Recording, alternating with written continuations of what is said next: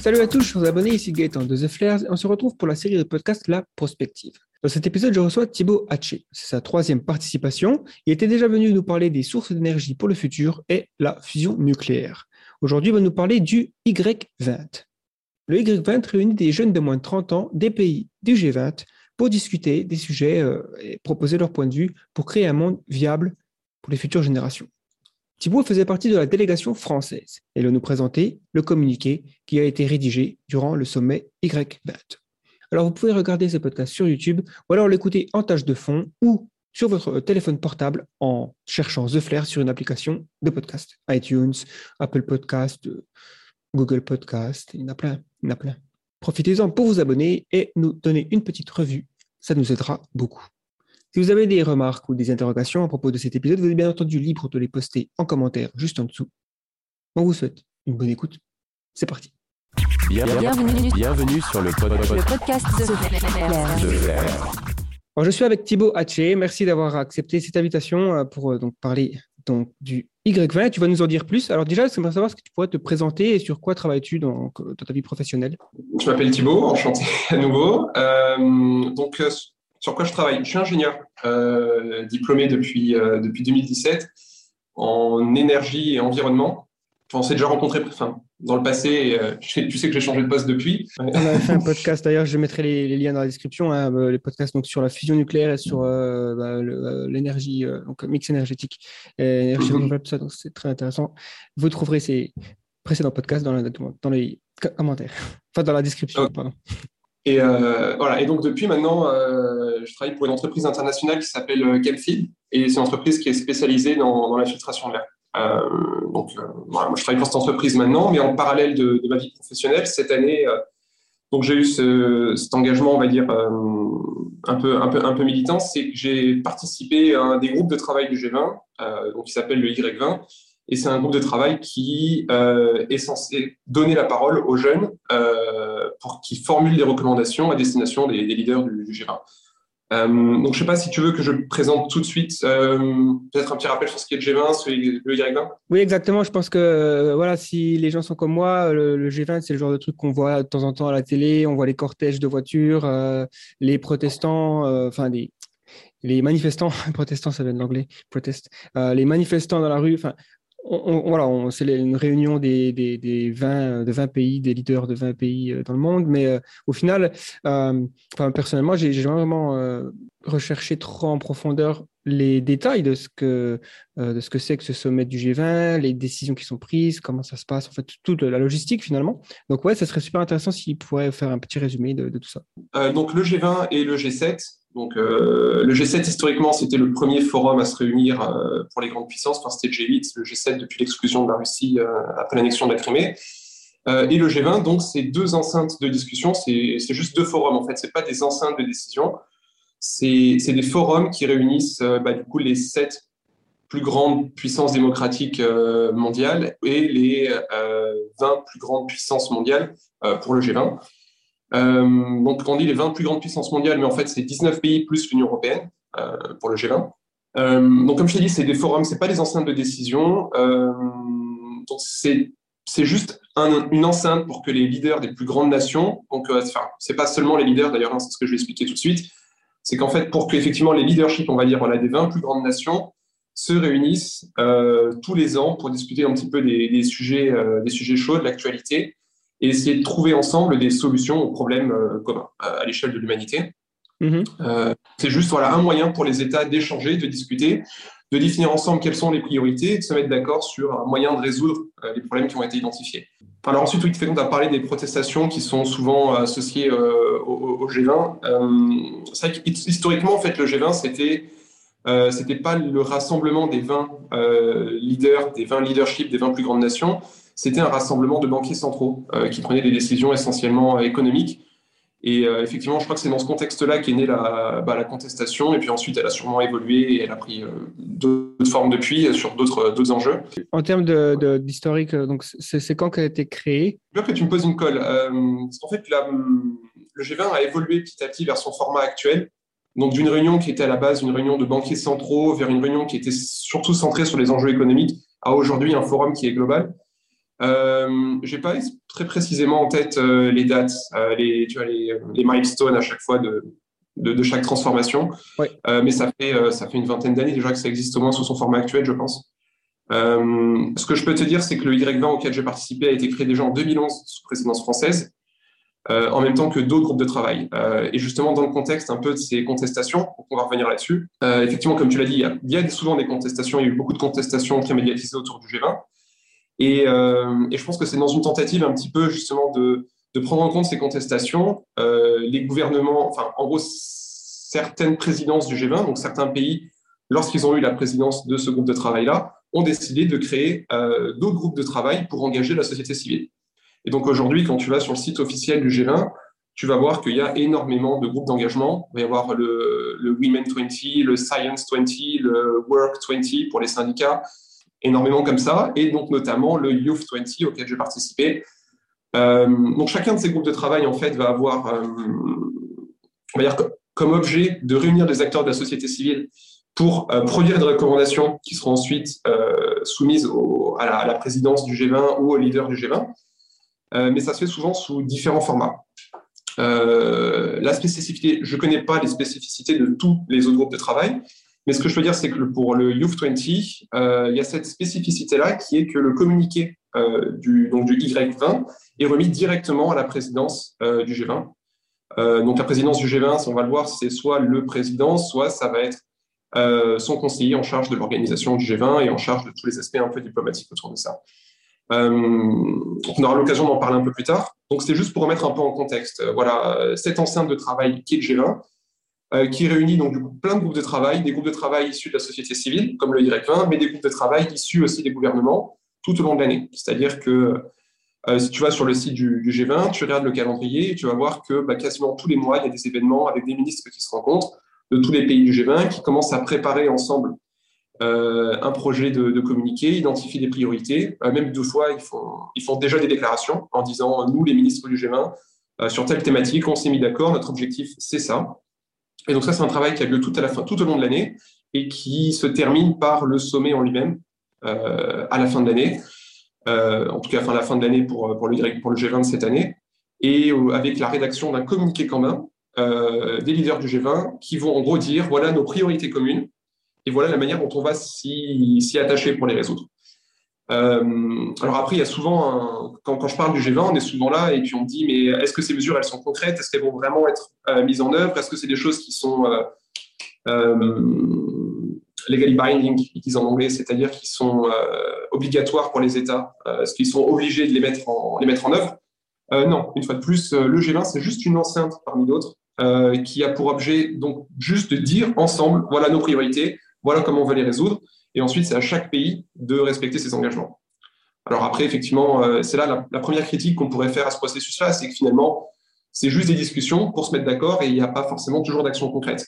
Euh, mais le G20 fait partie donc, de toutes les enceintes internationales qui permettent d'élaborer, un, les priorités, deux, la manière de les résoudre, et trois, ensuite, les, les, les accords qui seront éventuellement contraignants et qui seront peut-être plus pris dans le cadre d'accords multilatéraux, bilatéraux ou à l'ONU. C'est sûr que ça paraît déjà euh, la première étape. De toute façon, quand on, quand on imagine une coopération internationale, c'est de se réunir, c'est de discuter. Donc voilà. Après, effectivement, s'il a pas, euh, on ne parle pas de gouvernance mondiale non plus, ou, dans le sens où un État va être obligé de faire quelque chose. Il y a la souveraineté des États euh, est très forte.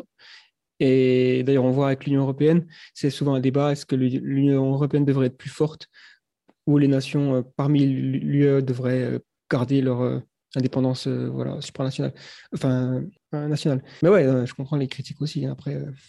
Donc du coup, ouais, alors le, le... d'ailleurs au niveau de la présidence du G20, est-ce que c'est quelque chose qui donc qui, qui c'est sous forme de rotation, de mandat, comment ça qui c'est qui gère ce genre de truc? Alors oui, c'est une rotation en fait. C'est que chaque année, euh, un pays prend la présidence et en, quand fait le pays qui a la présidence est en gros euh, chargé de l'organisation du sommet, euh, de la logistique tout au long de l'année et puis dans une certaine mesure de fixer les priorités, enfin les sujets sur lesquels on, va discuter.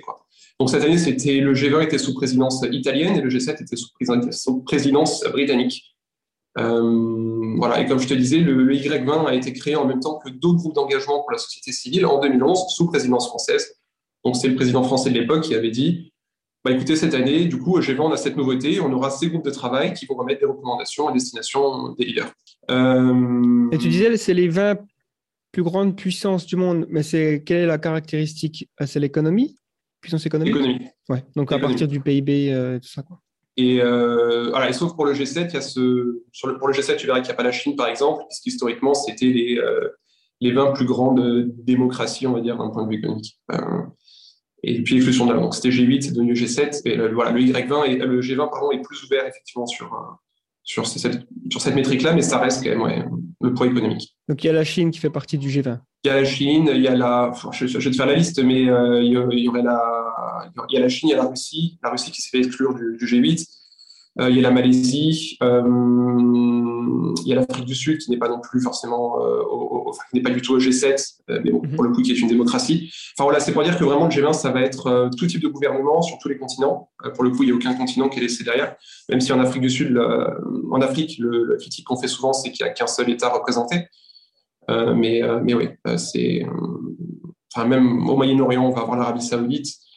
en Amérique du Sud, on va avoir le Brésil, en Amérique centrale, enfin l'Argentine d'ailleurs aussi. En Amérique centrale, on va voir le Mexique.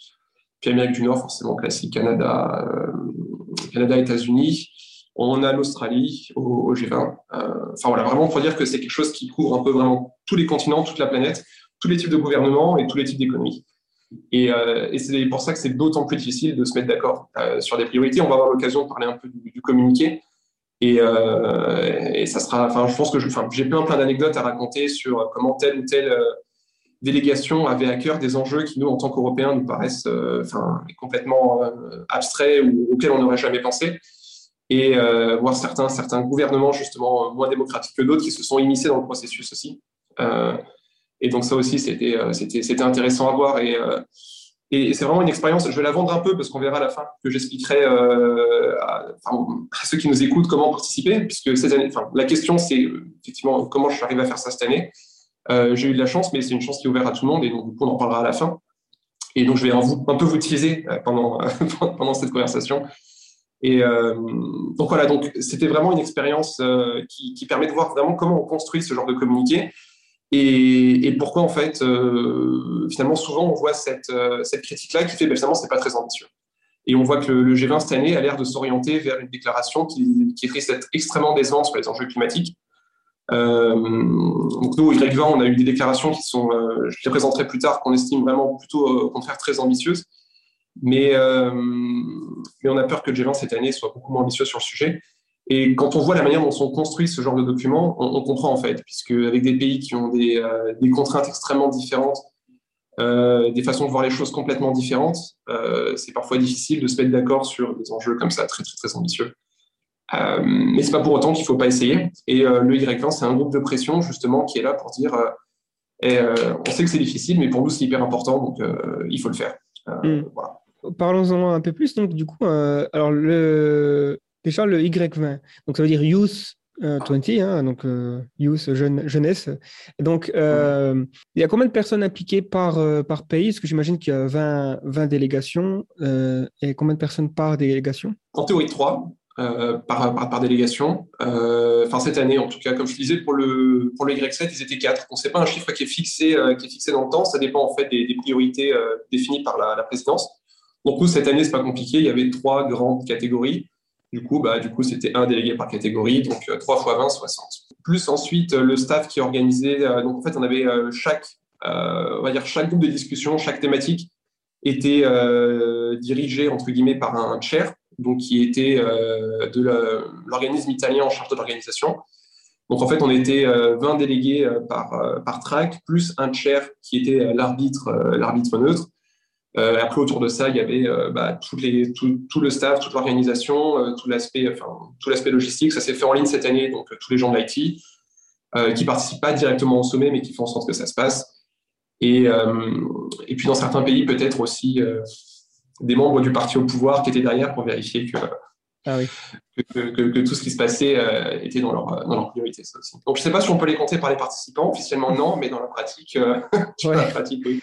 C'est ça. Est-ce que, parce que, ouais, on peut se demander, est-ce que vous êtes accompagné directement par les, les, les politiciens ou les, les membres euh, du G20 Donc, je sais pas, les, les leaders, les différents leaders? Mais en théorie, non, en fait. Euh, en fait, la, la vocation du Y20, c'est de laisser les jeunes dire ce qu'ils veulent aux leaders du G20. Donc, c'est vraiment euh, les jeunes, dites-nous pour vous ce qui est important. Donc, euh, en théorie, les leaders sont pas censés s'immiscer dans le processus et un peu, euh, voilà, essayer de, de- de guider un peu les priorités. En France, en tout cas, ça s'est passé exactement dans l'esprit du, du Y20. C'est-à-dire qu'à aucun moment, on a eu un, parti politique ou un homme politique nous dire, en gros, il faut dire ça, il faut pas dire ça. Aucun des délégués, à ma connaissance, cette année était affilié à un parti. Donc c'était vraiment, euh, enfin, ça se veut vraiment apolitique et euh, les délégués qui ont été choisis ont été choisis apolitiques. Je pense que c'était, euh, c'était, voulu de la part des organismes de sélection. Donc voilà. Donc sur l'aspect, on n'a jamais été, on va dire, trusté, guidé par, par un mouvement politique ou par un leader en particulier. Par contre, on a effectivement été formé. C'est-à-dire que en amont du, en amont du sommet, donc l'organisme qui, euh, euh, organise le Y20, euh, le, G- le Y7 en France pour la France, s'appelle Open Diplomacy. Et donc c'est l'organisme qui nous a sélectionnés, qui et qui nous a formés en fait en amont du sommet. La formation, ça a été des formations thématiques avec des experts, en géopolitique par région, par exemple. Ça a été aussi une formation à la négociation avec un, cabinet de négociation qui est venu pendant une demi-journée nous faire un- une présentation, un entraînement sur voilà comment négocier de manière constructive, comment ne pas chercher à dominer l'adversaire, mais à chercher à, augmenter le potentiel commun euh, avec les autres interlocuteurs, donc dans un rapport de force, en fait, comment dépasser le rapport de force pour, produire plus que ce qu'il y avait initialement?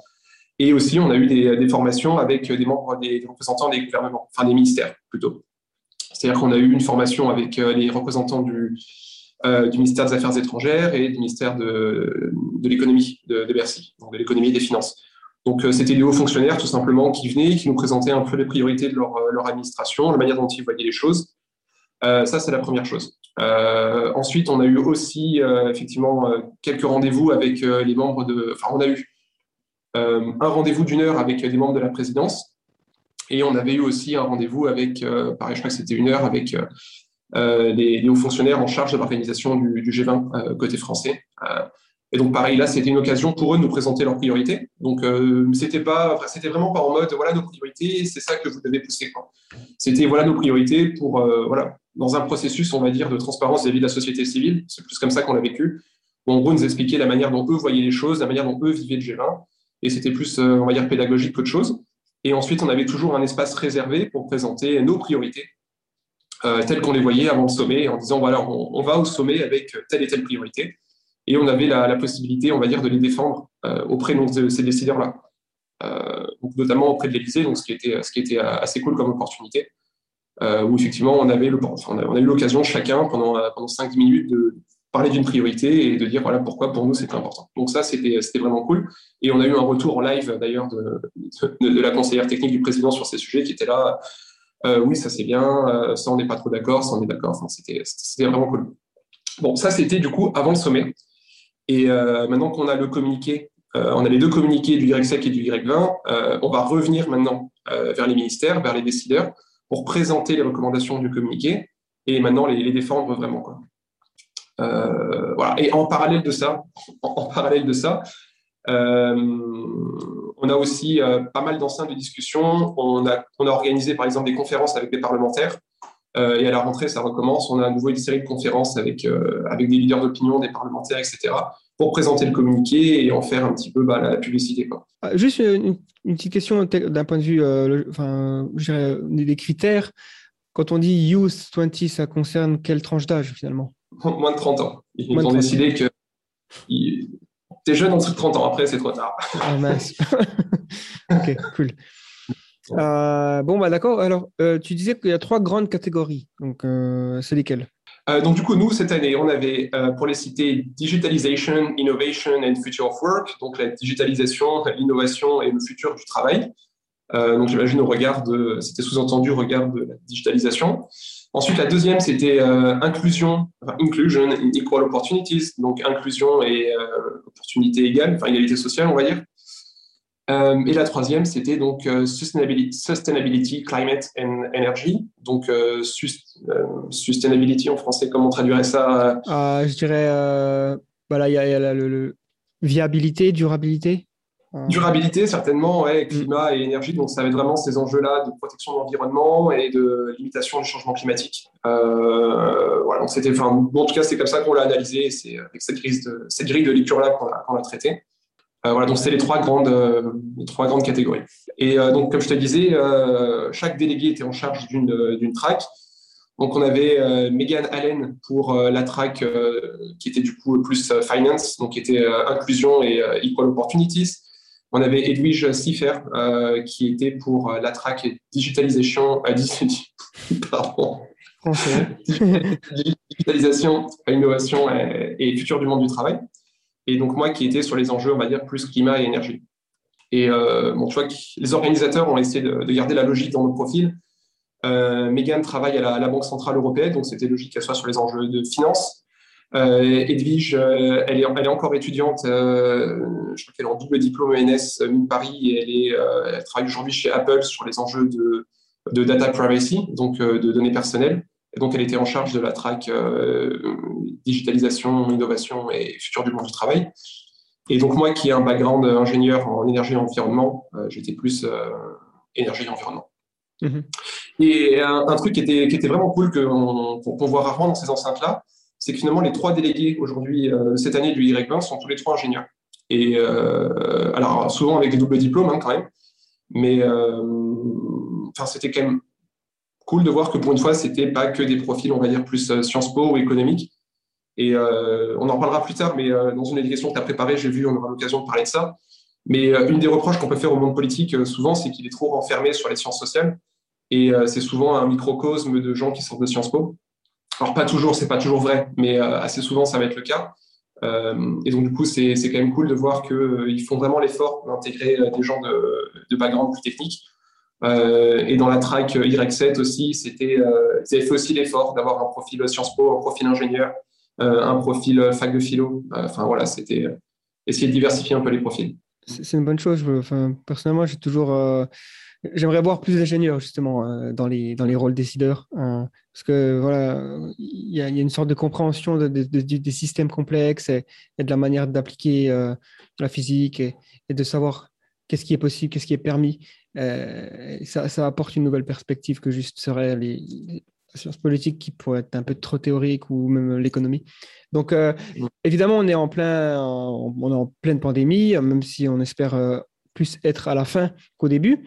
Donc cette euh, réunion du Y20 et du G20 donc, se, passe dans des conditions, euh, dans un contexte historique. Euh, et donc j'imagine qu'il y a quand même eu des, discussions autour de ça. Est-ce que tu peux expliquer les éléments proposés en ce qui concerne la pandémie du Covid-19 bah, du coup, en fait, on va, on va distinguer deux, deux, choses. Hein. C'est-à-dire que dans la, la, la, première, on a traité en fait la pandémie sous, on va dire, deux, deux dynamiques distinctes. La première dynamique, c'est que en amont du communiqué, on a repris en fait un, communiqué qui avait été signé par d'autres groupes de travail du, G20 et en gros qui appelait, euh, qui appelait en gros pour euh, l'égalité vaccinale. Donc euh, ce communiqué-là, en fait, demande que d'ici 2022, en gros, 90% des populations de tous les pays du G20 soient vaccinées. Euh, mais pas seulement, et qu'aussi, du coup, les vaccins en, trop soient redistribués donc, pour tous les, pays, euh, tous les pays du monde, et que ça se fasse pas seulement via, genre, on vous fournit des doses, mais aussi on vous donne les moyens de produire les vaccins localement. Donc ça, en fait, c'est un communiqué qui avait déjà été, euh, on va dire, signé par d'autres groupes de travail qui s'étaient réunis avant nous, donc le C20, le W20 et le L20. on pourrait regarder sur le site du G20 ce que sont ces groupes. Et euh, nous, on a décidé que c'était pas mal et donc, du coup, on allait aussi le, soutenir. Donc, vraiment, c'est tous les pays du G20, pas seulement les pays les plus riches du G20, doivent être à 90% vaccinés d'ici 2022. Et tu vois, pour beaucoup de pays euh, du G20, ça va, ça va être très difficile. Donc, c'est pour ça que c'était important de dire, OK, pour nous, c'est vraiment important que tout le monde en profite et pas seulement les plus riches. Et le meilleur moyen de faire ça, c'est aussi donner aux moyens aux pays moins industrialisés, les pays du Sud, les moyens de produire eux-mêmes leurs vaccins. Euh, voilà, c'était vraiment la première, on va dire, la première approche qu'on a eue euh, vis-à-vis du, Covid. Euh, mais je veux dire, l'approche la, plus importante, euh, celle qui m'a le, plus marqué, moi, ça a été vraiment dans chacune des tracks, dans chacune des, des ça a toujours été le thème central, c'est OK, dans le contexte de pandémie et d'après-pandémie, quelles opportunités ça ouvre, quelles, quelles, difficultés ça va aussi imposer. Et en gros, comment on va dimensionner nos propositions Quelles sont les priorités les plus importantes, les plus importantes, les plus pertinentes au regard de la pandémie, au regard des plans de relance Et surtout, nous, dans la track environnement, on aura l'occasion d'en reparler. Mais on s'est dit, avec tous ces plans de relance de tous les côtés, c'est vraiment l'occasion de, bah, du coup, de, n'ai pas envie de reprendre cette expression-là de, de, build back better, mais euh, vraiment, ouais, l'idée de. Euh, c'est une opportunité historique de décider de refaire autrement, de construire différemment et d'investir euh, tous ces plans de relance dans des choses plus durables. Ok, donc par rapport au, à la première catégorie, donc en français, numérisation, innovation et le futur du travail, quels sont les éléments clés de cette section Digitalization, innovation? Future of euh, Oui, euh, du coup, en fait, ça va être euh, la première chose, ça va être l'accès à Internet pour tout le monde, puisque le G20, c'est pas que des pays développés et les, pays, on va dire les pays du global South, comme ils, se surnomment eux-mêmes, donc des pays du Sud, on va dire, du Sud moins développé. pour eux, vraiment, le premier enjeu, c'était la digital infrastructure, c'est-à-dire que tout le monde soit capable d'accéder à Internet. Ensuite, il y a eu euh, une deuxième euh, grosse, euh, un deuxième gros pilier aussi qui venait de ces pays-là. C'était que finalement, le digital, c'est une opportunité pour tout le monde d'avoir un, un, job, d'accéder à la connaissance. Et, il ne faut pas que cette opportunité-là soit réservée à ceux qui ont déjà accès, on va dire, au milieu académique, au réseau académique. Donc le, le, numérique, c'est vraiment une opportunité de partager la connaissance avec tout le monde, y compris les populations les plus défavorisées, surtout les populations les plus défavorisées, et leur permettre de rejoindre la communauté globale et leur donner des opportunités euh, économiques et leur permettre de, de rentrer, on va dire, dans ce système-là d'échelle sociale, euh, leur permettre de grimper, on va dire, les barreaux de l'échelle sociale. Donc le numérique doit être un moyen pour ces populations-là d'accéder au monde du travail, etc. Donc c'était la deuxième grande priorité. Et on va dire ensuite, il y avait euh, tout l'aspect aussi euh, worker protections, donc la protection des travailleurs, euh, notamment, tu sais, euh, dans ce qu'ils appellent en anglais, je suis désolé, je fais plein d'anglicisme, mais le communiqué en anglais, on a pensé en anglais, donc tous les travailleurs de la gig economy, donc tous les travailleurs qui, qui, sont les petites mains, on va dire, des, des géants du numérique, qui vont taguer, par exemple, les, photos pour entraîner des IA ou qui vont faire la modération, ce genre de choses. Donc, comment les protéger? Et puis ensuite, il y avait donc cette grosse, grosse euh, dimension-là qui était une énorme priorité, surtout pour les pays les plus développés, beaucoup moins pour les pays euh, moins développés, euh, ce qui aurait pu apparaître paradoxal, mais qui est la protection des données personnelles.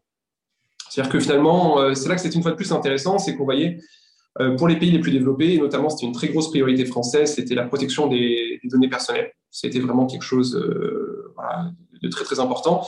Et les pays, les pays du, du, Global South, les pays du Sud étaient plus là, ouais, mais bon, pour nous, ce n'est pas l'enjeu immédiat. L'enjeu immédiat, c'est justement les infrastructures, c'est l'accès à la connaissance, c'est le partage de connaissances, c'est donner un petit peu les, euh, mêmes, opportunités à tout le monde. Le communiqué est d'une taille restreinte. On s'était mis d'accord sur euh, sept propositions par thématique, avec 75 mots maximum à chaque fois.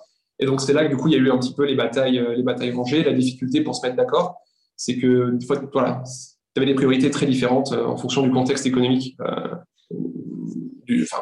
C'est bien de se mettre des. Euh, je trouve ça c'est bien de, de, se mettre des sortes de contraintes en termes de longueur de texte parce que euh, ça permet déjà de, de comment dire de, de, se forger vraiment un avis tranché sur quelque chose. Enfin, en tout cas, d'avoir des des, des boundaries, euh, des frontières, des, des, limites assez claires. Et, et au final, si on n'est pas capable d'expliquer simplement et en peu de mots une idée, une proposition, c'est peut-être qu'elle devrait tout simplement pas exister. C'est donc voilà, en termes de loi, par exemple, les textes de loi qui font euh, des centaines de pages, il y, a tout un tas de trucs qui, qui, fait que des fois, les propositions, tu lis la loi, tu te dis, mais je comprends rien du tout, parce qu'ils utilisent un jargon euh, hyper compliqué, ça fait euh, des, des, phrases qui se terminent jamais. Et donc, ouais, ça, c'est vrai que c'est un point positif. Bah, et nous, ce qu'on avait en tête, c'est que fait, se communiquer, c'est un outil après pour nous de, on va dire, de, lobbying de la jeunesse. Euh, et donc, du coup, il faut que ce communiquer, il, faut qu'il soit compréhensible par tout le monde. Il ne faut pas qu'il soit trop long, parce que s'il est trop long, les gens ils vont juste en avoir marre, ils vont pas le lire. Et quand je dis les gens, ça va être euh, autant euh, les décideurs politiques que les, on va dire, les leaders d'opinion dans la société civile. C'est-à-dire que nous, le communiquer, il fallait qu'il soit sympa à lire, agréable à lire, pas trop long, pour que justement les gens se l'approprient. Et il fallait qu'il reste aussi compréhensible. Euh, il y a beaucoup de gens qui étaient experts dans leur domaine, par exemple, euh, dans le cadre des négociations, et ça a toujours été un petit peu le débat, c'est à quel point il faut qu'on soit technique, à quel point il faut qu'on utilise du jargon, comme tu disais. il y en a toujours tranché, OK, il faut le moins de jargon possible, il faut que ce soit le plus facile à comprendre possible, puisque bah, il faut que ça soit communiqué, que tout le monde puisse le lire, tout le monde puisse le comprendre. Et euh, puis franchement, on va pas se mentir, même des fois les délégués, nous, on comprenait pas ce que l'autre disait. Quoi. Enfin, quand tu as un thésard qui arrivait très spécifique sur son truc, on était là, genre, mais gros, euh, non, non, non. Enfin, tu vois, si nous, on comprend pas, laisse tomber. Quoi. Enfin, Par rapport au, euh, protection de la vie privée, quand on a un acteur comme la Chine qui fait partie du, du G20, c'est vrai qu'on on peut voir qu'il peut y avoir des, des différences de, de, point de vue sur ce sujet. Quoi. Bah, écoute, c'est pas les Chinois qui ont posé le plus de problèmes là-dessus. Euh, c'est pas les Chinois. Euh, et à un moment de la délégation chinoise, elle ne s'est pas spécialement opposée euh, à ça. Paradoxalement, c'était plus des délégations d'Amérique, euh, du Sud ou, euh, ou d'autres qui disaient finalement, c'est pas qu'on est contre, c'est juste que pour nous, c'est pas important par rapport au reste. Mm. Et, euh, et, finalement, les Chinois, ils ont, non, sur là-dessus, c'est manière assez surprenante, ils n'ont ils ont pas dit grand-chose. Euh, mais ce qu'on a vu, hein, c'est qu'en fait, les, tout au long du, du, du, du, processus, les Chinois, finalement, ont, ont toujours été un peu en support de, de l'agenda, on va dire, euh, enfin, assez classique, tu vois, assez, euh, assez mainstream. Euh, les Chinois n'étaient pas forcément en contradiction, n'étaient pas en opposition avec les propositions occidentales. Euh, au contraire. Au contraire. Après, peut-être qu'ils se disent, de toute façon, dans notre pays, on fait ce qu'on veut. Euh, moi, mon analyse, c'était que de toute façon, voilà, si dans leur pays, ils n'avaient pas pris une position opposée, tu vois, publiquement sur le sujet, euh, il laissait couler, tu vois. Et au contraire, il montrait qu'ils étaient acteurs, qu'ils étaient dans la vague, tu vois, qu'ils étaient un petit peu du bon côté de l'histoire, enfin, entre guillemets, s'il y a un bon côté de l'histoire. Euh, là où les Chinois ont plus, se sont plus opposés, c'est euh, quand ils avaient leur propre priorité dans le pays sur, un sujet donné, s'ils avaient déjà pris la parole publiquement là-dessus. Euh, là, pour le coup, par contre, ils bloquaient, ils disaient il ne faut pas que ça contredise ce qu'on a dit dans notre pays. Voilà. Parce qu'après, sinon, l'argument qu'ils nous présentaient, c'était le gouvernement ne peut pas euh, soutenir le communiqué, ne peut pas en faire la publicité si euh, il contredit ses positions passées. Tu vois. Euh, mmh, voilà. Ouais. Et après, je ne sais pas quelle est la pirouette qu'ils espéraient faire avec euh, la protection de la vie privée, parce qu'on sait avec tous les programmes qu'ils ont en Chine, euh, je ne sais pas. Je sais pas quelle est la pirouette derrière ça, mais en tout cas, ils ont laissé passer. C'est pas eux qui ont, ont fait des difficultés. Je ne sais pas. Mmh.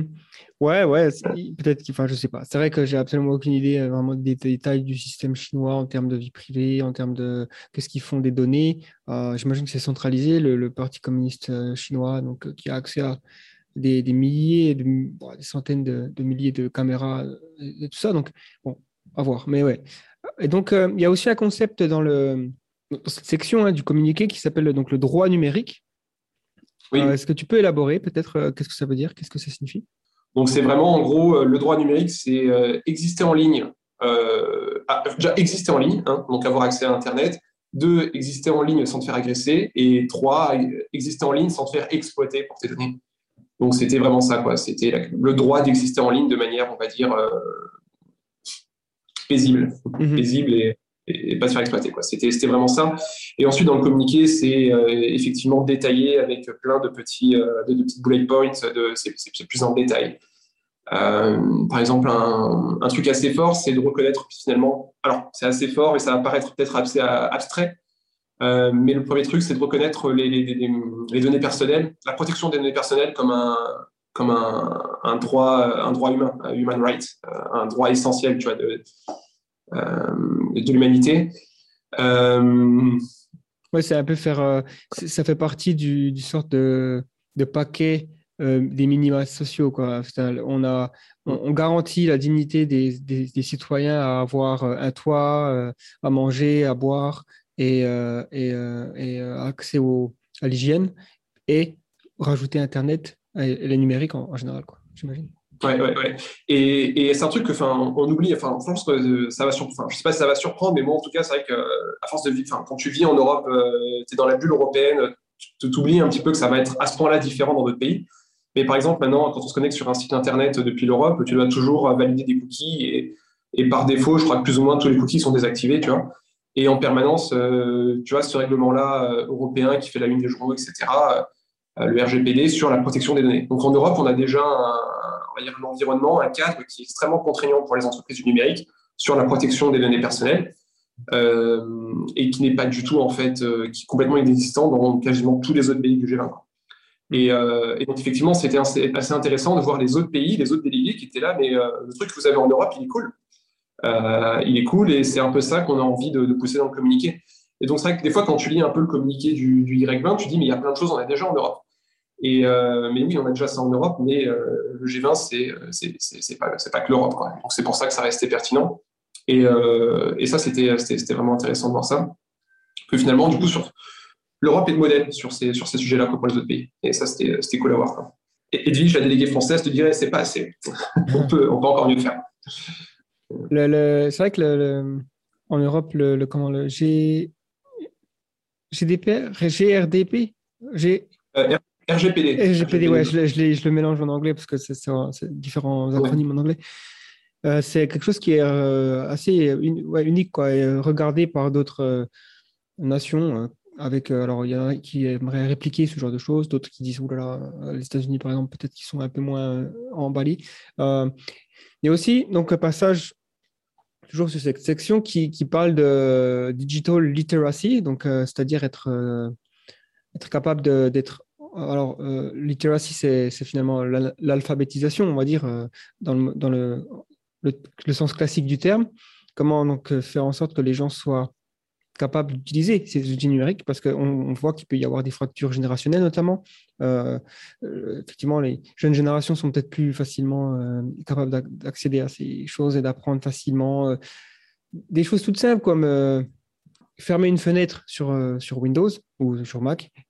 On sait que c'est la petite croix. Ben, Quelqu'un qui n'a jamais utilisé ces outils, c'est pas intuitif forcément. Alors après, on se rend compte quand même qu'il y a des c'est assez fascinant de voir les enfants de deux ans euh, qui savent qu'en faisant euh, ça avec les doigts, donc euh, en gros zoomer, mais on ne leur a jamais appris, mais ils vont le faire sur une tablette.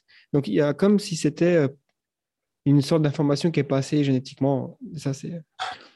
En tout cas, il, c'est certainement les, jeunes enfants sont capables d'observer le monde et, donc de facilement imiter. Mais, et donc, du coup, qu'est-ce qui est mis en place Comment voyez-vous là, dans, ce, communiquer la mise en place d'une meilleure éducation des citoyens aux outils numériques bah, alors du coup, c'est alors comment la mettre en place? Euh, On a surtout commencé par, enfin ils ont surtout commencé dans cette track-là et dire euh, qu'est-ce qu'on entend par là, qu'est-ce qu'ils entendent par là, qu'est-ce qui est important finalement, qu'est-ce que c'est la digital literacy, qu'est-ce que ça veut dire être un lettré numérique? Donc le premier, c'est être capable de, comprendre aussi les, comprendre les algorithmes déjà. C'est euh, comprendre un petit peu les enjeux derrière les algorithmes, essayer de comprendre pourquoi. Qu'est-ce que ça implique quand je donne mes données personnelles? Qu'est-ce que ça implique pour moi? Qu'est-ce que ça implique pour la société?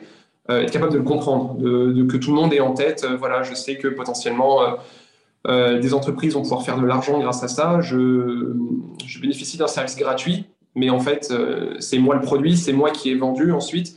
D'un point de vue philosophique, ça peut me plaire, ça peut pas me plaire. Et ensuite, à l'échelle plus globale aussi de, l'humanité, qu'est-ce que ça implique, par exemple, en tout cas, sans aller jusqu'à l'humanité, mais à l'échelle d'un pays. on a beaucoup, beaucoup de débats à chaque fois ou d'articles consacrés, tu sais, à chaque élection aux États-Unis ou en France sur comment ils arrivent à cibler tu sais, les électeurs et arrivent en gros à leur approprier, à leur envoyer le bon message pour essayer de les faire voter dans la direction qui les intéresse euh, grâce à toutes ces données personnelles-là.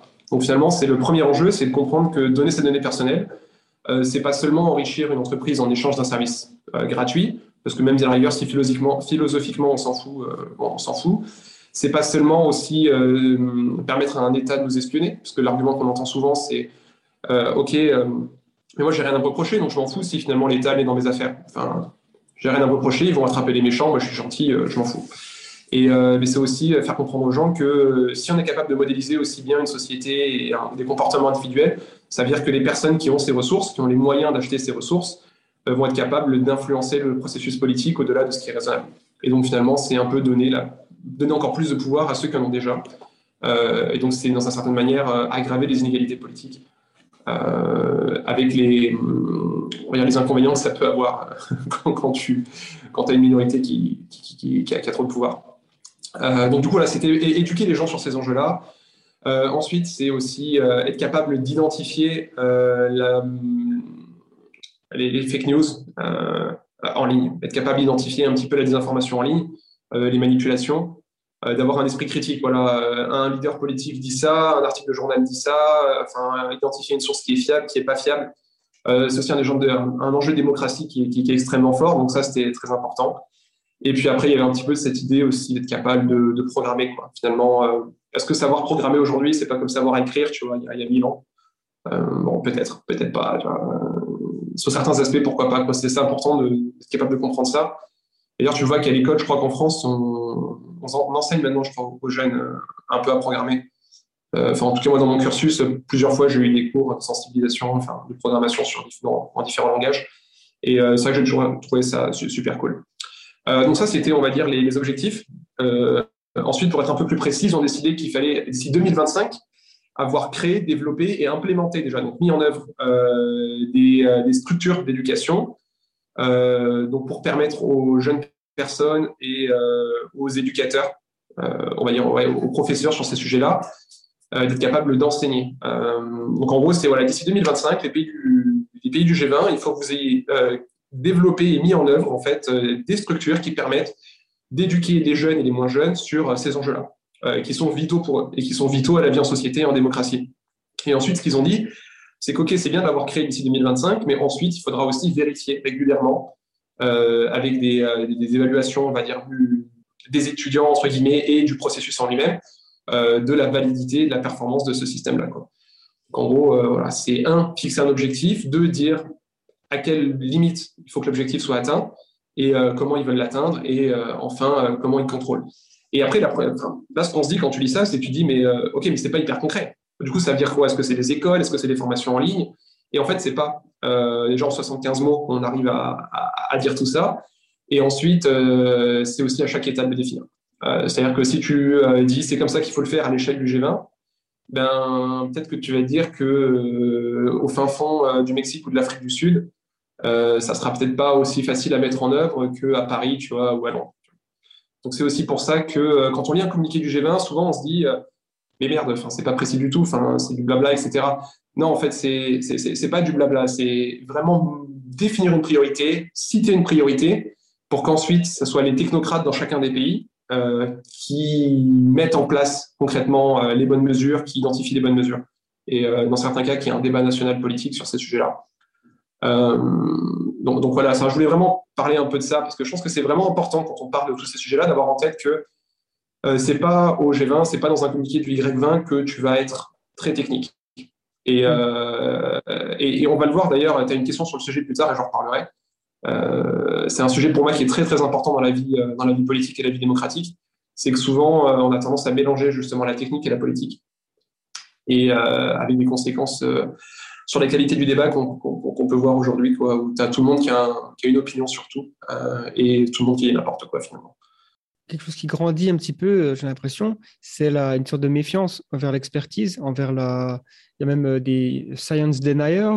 Donc, euh, bon, il y a beaucoup de théories du complot qui, gravitent un petit peu euh, comme ça, mais qui sont aussi renforcées par Internet. Et donc, finalement, si on, perd un petit peu la, capacité d'être sceptique, de, voilà, de réfléchir de manière, comme tu disais, critique, on peut facilement effectivement se méfier de, des autorités, des, experts, alors que finalement dans la vie de tous les jours, on n'est pas tellement méfiant des experts. Quand j'ai un problème euh, de plomberie, j'appelle mon plombier et je me dis pas qu'il va faire un mauvais travail parce que c'est un expert et que ça se trouve, si je regarde un, tuto sur YouTube, je vais trouver une meilleure solution. Ou alors euh, se faire opérer par un chirurgien, on a tendance à vouloir se faire opérer par quelqu'un qui est, euh, doué, quoi, qui est un expert. Ouais. mieux se faire opérer ouais. par, par, un chirurgien que, que son dentiste, par exemple. Mais en tout cas. Euh... Ça dépend. Ouais. ouais, si tu te fais opérer des dents, ouais. Effectivement. Euh, il y a aussi, euh, c'est comme, comme, tu disais, il n'y a pas forcément de, de plan d'action concret, mais il y a quand même des dates qui sont données. Hein. Par exemple, d'ici 2025, créer, développer et implémenter des, euh, un, un, framework éducation euh, voilà, pour les gens euh, sur Internet, enfin sur les plateformes numériques. il y a aussi par rapport à la protection du, des, des, travailleurs d'ici 2030. Donc, vous avez quand même souvent des sortes de, de deadlines finalement, essayer d'atteindre ces deadlines. J'imagine que c'est aussi pour se motiver et puis pour se dire, ça c'est l'objectif et voici la date. Donc comment on fait à partir de cette, euh, ce, ce, but, cet objectif qui est déjà défini? C'est un peu faire de la, comment on appelle ça? Euh, La rétro, euh, la rétro-ingénierie ah, Ouais, un genre de rétro-planning, ouais. Ouais, ouais, ouais c'est ça, ouais. Essayer de voir ouais. euh, comment on peut y arriver. Ah, ouais, bah en fait, c'était aussi euh, hyper important parce que nous, on n'est pas des politiques et euh, le truc qui était partagé par tous les, les délégués, c'était de se dire euh, les politiques qui disent des trucs, ils les font pas. Tu vois, ils disent ouais, on va le faire, c'est génial, c'est une super idée. Euh, et puis 20 ans plus tard, enfin même un an plus tard, l'idée est déjà complètement oubliée, quoi. Donc là, c'était dire euh, non, ok, euh, voilà les priorités, voilà, voilà, voilà ce qu'on veut faire. Mais maintenant, les gars, il faut aussi que vous engagiez sur une date et que très court terme, il faut que vous ayez pris des engagements et déjà mis en œuvre des trucs. Il faut que la machine soit lancée. En fait, c'était vraiment ça qu'on avait en tête dans, tout le processus. C'était, il ne faut pas que les politiques nous mettent des douilles. Donc, il faut qu'on les coince. voilà, c'était, euh, c'était un peu l'idée. Il faut qu'on les coince avec des objectifs quantifiés, des deadlines. Après, sur la mise en œuvre pratique, on ne sait pas. Euh, bon, là, après, on parle de la track sur laquelle je n'ai pas travaillé. Donc, euh, pareil, quand on sera sur la partie environnement, j'aurai beaucoup plus d'exemples très précis sur pourquoi on a choisi ces chiffres-là, pourquoi on a décidé de faire ça comme ça. Et là, tu verras que finalement, sous des mots qui paraissent généraux, on avait des choses très, très, très précises en tête. Et quand tu évoques ces sujets-là à un leader politique, normalement, il est censé avoir ça en tête aussi. Quoi. Euh, donc on a essayé de parler un petit peu leur langage, mais pour autant en mettant des objectifs qui soient quantifiés, chiffrés et avec des deadlines. Ok. Et c'est vrai quand on parle de, d'environnement numérique, on a ce concept de démocratie 2.0. Alors, je ne sais pas à quel point vous mettez en avant euh, ce concept. Donc, c'est-à-dire euh, le fait que la participation citoyenne soit appuyée par le numérique. On peut prendre, par exemple, voter par Internet, parce qu'on pourrait se demander quand même, on vit en 2021, euh, ça fait euh, bah, plus de, 25 ans que Internet est quand même répandu dans la société. Euh, et on va toujours voter à l'ancienne. Donc, plus ou moins, plus ou moins. Alors, à quel point, je ne sais pas, le numérique pourrait améliorer la participation citoyenne? Bah écoute, là, là sur ce sujet-là, il ne faut pas perdre de tête, faut pas perdre de, vue que en France, je crois que plus ou moins tout le monde a accès à Internet. Euh, en Mexique, en Afrique du Sud, euh, c'est pas le cas. Euh, c'est pas le cas du tout. ensuite, on parle de démocratie. tous les pays du G20 ont leur propre vision de la démocratie. Certains, certaines visions de la démocratie impliquent une participation plus ou moins active des citoyens, tu sais. donc, donc non, ça c'était un sujet sur lequel on s'est pas trop penché parce qu'effectivement, c'était pas. tous les pays ne sont pas prêts aujourd'hui à avoir une démocratie en ligne, juste parce qu'ils veulent pas ou juste parce qu'ils n'ont pas les infrastructures pour. Par contre, euh, on a eu un énorme focus sur déjà comment avoir un environnement en ligne sain. Euh, ça, les pays, euh, enfin les pays occidentaux majoritairement, et puis ça a été un peu baqué par, enfin ça a quand même été baqué par tous les autres pays. C'était et tout le monde avait en tête l'élection américaine, tout le monde a en tête, tu sais, le Brexit, tout le monde avait en tête bah, les débats qu'on peut avoir en France où tout le monde s'insulte finalement, tu vois. Et, ok, on prend des décisions, très bien. Ils ont, ils ont décidé de voter Trump plutôt qu'Hillary Clinton. Ok, ils ont décidé de sortir de l'Union européenne plutôt que de rester. En France, on a aussi nos propres débats. Mais le vrai problème, c'est que ces débats, ils sont pourris. Quoi. Enfin, ils sont toxiques et tout le monde s'insulte et personne s'écoute. Et toutes les études te montrent que c'est de pire en pire, que les gens sont de plus en plus euh, dans leur bulle et qu'il y a de moins en moins de débats et que c'est de plus en plus violent. Et donc, nous, on avait tout ça en tête et on s'est dit, euh, OK, euh, comment on rétablit déjà un environnement sain en ligne. Donc, c'était des mesures pour limiter le harcèlement en ligne, des mesures pour justement éduquer les gens vis-à-vis de la, la, désinformation, euh, enfin, voilà, c'était vraiment, vraiment ça. Quand on parle de démocratie, ce qu'on avait vraiment en tête, c'est rétablir un environnement sain en ligne. Avant de, avant d'imaginer des démocraties euh, entièrement numériques, qui seraient peut-être pertinentes hein, dans des pays, mais enfin, et même encore dans un pays comme la France où tu vois où il y a, un fossé générationnel et ça exclurait finalement pas mal de seniors du processus. ça pose aussi des, certains problèmes. Hmm. Ça pose certains problèmes. Oui, bien sûr. Ah, c'est clair que ce serait plus euh, une sorte d'option. C'est-à-dire, euh, bon, euh, on peut imaginer que ce soit possible de le faire, mais que ce ne soit pas exclusif. C'est-à-dire que seules les personnes qui ont un, un iPhone ou un Android ou enfin, un téléphone puissent voter. Parce que, évidemment, effectivement, là, ce serait, ça serait plus vraiment une démocratie mm-hmm. très ouverte. Quoi. mais au-delà du vote, au-delà du vote, il y a quand même deux trois plateformes en ligne. Euh, il y a quand même deux trois plateformes qui, en France en tout cas, qui cherchent à, donner l'opportunité aux citoyens de s'exprimer et de co-créer. Euh, tu sais les lois avec euh, les, avec les parlementaires ou avec les, les, les, ministères qui, rédigent les premiers moyens, tu vois, sur certaines lois. je ne sais plus comment elles s'appellent, hein, mais en gros, enfin, enfin c'est plateforme démocratique participative en ligne, il y en a quelques-unes. Et moi, je m'étais intéressé, j'en euh, j'avais participé à certaines d'entre elles. Et puis, tu te rends compte que euh, finalement, la participation n'est pas toujours au rendez-vous. Quoi. Euh, enfin, en gros, il va y avoir des milliers de votes, des dizaines de milliers de votes peut-être. Mais tu dis à l'échelle de la France, finalement, c'est juste une minorité qui est connectée, qui connaît la plateforme, qui du coup va influencer sur la loi. Est-ce que c'est vraiment très représentatif? Donc, au-delà aussi de cet aspect de vote, il y a aussi cet aspect en amont du vote, la co-création de la loi, en donnant un espace aux citoyens pour qu'ils puissent former leurs recommandations pour les décideurs ou pour les gens qui, qui, font le brouillon. mais moi, après avoir participé dans ces trucs-là, tu te rends compte que, bah, déjà, peut-être les gens qui participent à la plateforme, c'est un, groupe social assez homogène. Et, et deux, ce groupe social, il n'est pas non plus très, très étendu. Quoi. Donc, euh, donc là, moi, je dirais, il y a un enjeu aussi là-dessus, c'est que est-ce que vraiment, euh, aujourd'hui, on, a des, on a des plateformes participatives citoyennes en ligne qui sont, euh, qui sont vraiment démocratiques donc, je pense que là, là la, balle, elle est peut-être, je sais pas si la balle, elle est, elle pas forcément dans le camp des, des, de la technologie, puisque la technologie existe déjà. Mais après, est-ce que c'est difficile? C'est difficile de demander au gouvernement français, par exemple, de, rendre ces trucs-là obligatoires, puisqu'il y a plein de gens qui n'ont pas encore. Il il plein de gens qui maîtrisent pas très bien les outils digitaux et, euh, ouais, ouais, ouais, ouais, non, c'est un problème vraiment compliqué. je suis de toute façon dans le cadre du G20, comme il y a trop de disparités au niveau de l'accès à Internet, euh, ça n'a pas été un, sujet central. Ouais, non, je comprends tout à fait au niveau du G20, c'est quelque chose qui peut pas vraiment figurer dans un communiqué. Alors, le, donc cette partie concerne aussi donc le futur du travail. Donc c'est un sujet euh, vaste. Hein. Euh, qu'est-ce qui a été euh, Quels sont les points clés de cette de cette sous-catégorie finalement bah, Finalement, le futur du travail, c'est quoi? Eh ben, on sait, on sait, c'est difficile à dire, tu vois. Genre, il y, y, a des estimations qui te disent que finalement, je ne sais plus quel pourcentage gigantesque des jobs de demain n'existent pas encore aujourd'hui, que finalement le monde est en train de changer, et le futur du travail en Europe, c'est pas pas la même chose. Enfin, à horizon 20 ans, c'est pas la même chose que le futur du travail au Mexique, par exemple. C'est pas du tout, tu vois, les mêmes, euh, contraintes, les mêmes économies. Donc, du coup, euh, finalement, qu'est-ce qu'ils sont, qu'est-ce qu'ils ont pu dire sur le sujet? Ils ont dit, ok, la seule constante, c'est qu'on ne sait pas ce qui va se passer, c'est qu'il va y avoir beaucoup de changements. Euh, c'est qu'il va falloir requalifier des, milliers, des milliers, des centaines de millions de travailleurs. Euh, intégrer dans le marché du travail aussi des centaines de millions de personnes euh, qui aujourd'hui, euh, dans les économies les plus pauvres, pas seulement celles du G20, bah, sont pas dans des, on va dire, dans des métiers modernes, quoi, avec la modernisation des métiers qu'ils ont aujourd'hui, bah, il va falloir qu'ils se requalifient aussi. Donc finalement, c'était l'éducation. Vraiment, le gros, gros, gros truc, c'était l'éducation. et là, je vais prendre bah, trois idées intéressantes, hein, finalement.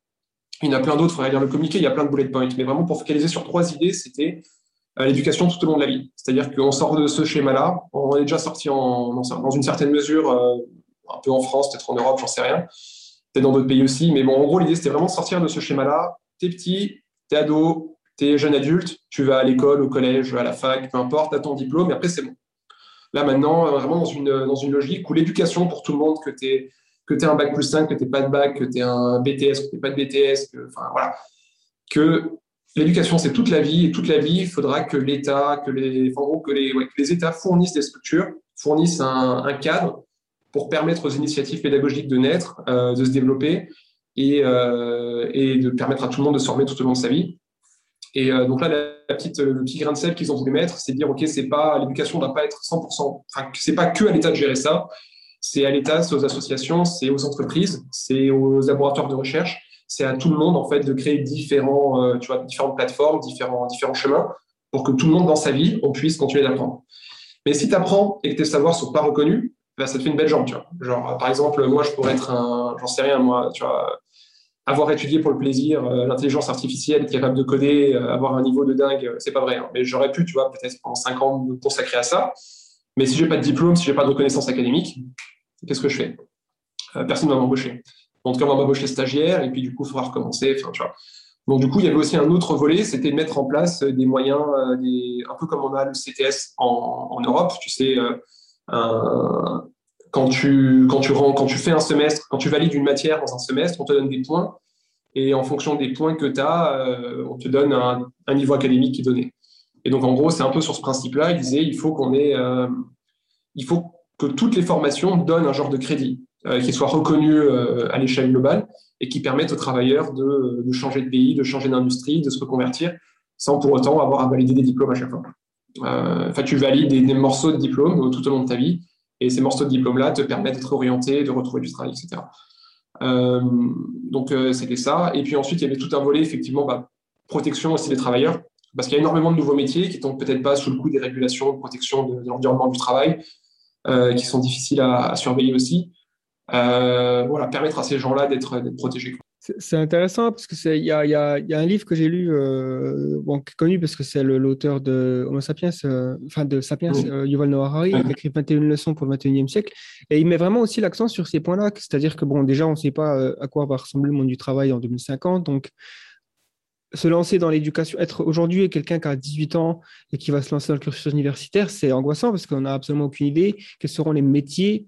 Même docteur, c'est un métier qui est euh, peut-être pas si stable que ça, puisqu'on peut imaginer des systèmes d'intelligence artificielle capables de diagnostiquer. Bon, restera toujours la, touche humaine hein, quand même. Euh, donc aujourd'hui, on ne sait pas trop. Et puis même l'éducation, le futur de l'éducation, qu'est-ce que c'est? Avec toutes les plateformes numériques dont on a parlé euh, Est-ce qu'on aura une IA assistant personnel qui nous donnera des coups de main Est-ce que la, pandémie nous a, montré quand même que c'est bien que cette pandémie soit arrivée finalement en 2020 d'une certaine façon, puisque on a la possibilité de faire des cours à distance et on a des énormes librairies de cours en ligne de qualité incroyable. Enfin, j'ai regardé il n'y a pas très longtemps une, un cours sur la justice euh, d'un gars, d'un professeur à Harvard, donc un, gars qui il est connu, Michael Sandel, qui donne un cours sur la justice, 12 euh, heures de cours en ligne, euh, voilà, boum, Harvard. Alors, j'ai pas l'accréditation, évidemment, hein, mais ça, ça donne les. Si, quelqu'un qui aime la connaissance, il a vraiment accès à. voilà, on vit une époque incroyable. si tant est qu'on a accès à ces outils.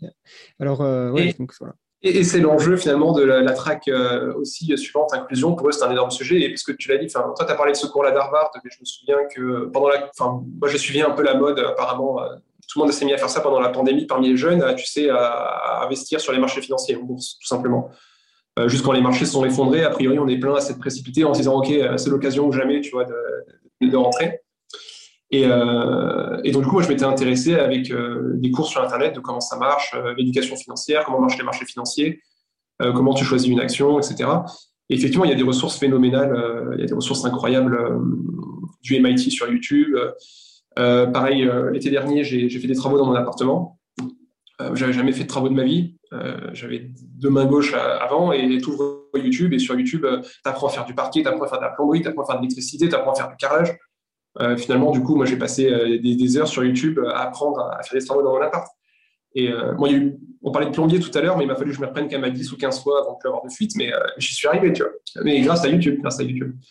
Donc, donc ouais, mais ça pose aussi des questions et ça a été le gros sujet finalement de la track aussi inclusion, c'est que bah, tout le monde n'a pas accès à Internet.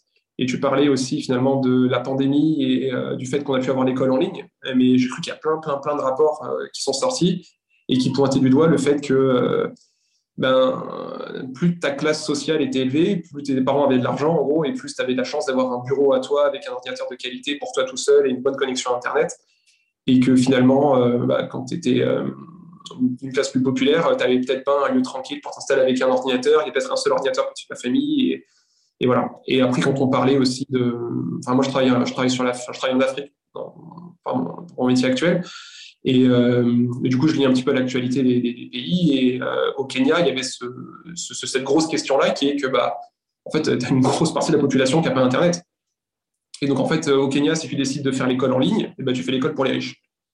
Et, euh, et, tous les autres qui en ont presque le plus besoin, bah, tant pis pour eux.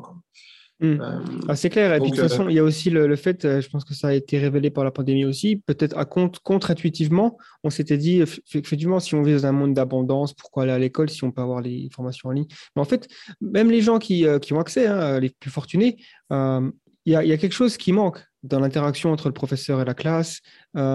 Et, et c'est quelque chose qui a, qui, qui, qui a été révélé par, par cette situation. Il y, a, y, a, y a un besoin de se rendre sur place, d'avoir accès aussi au contexte social qu'est l'école.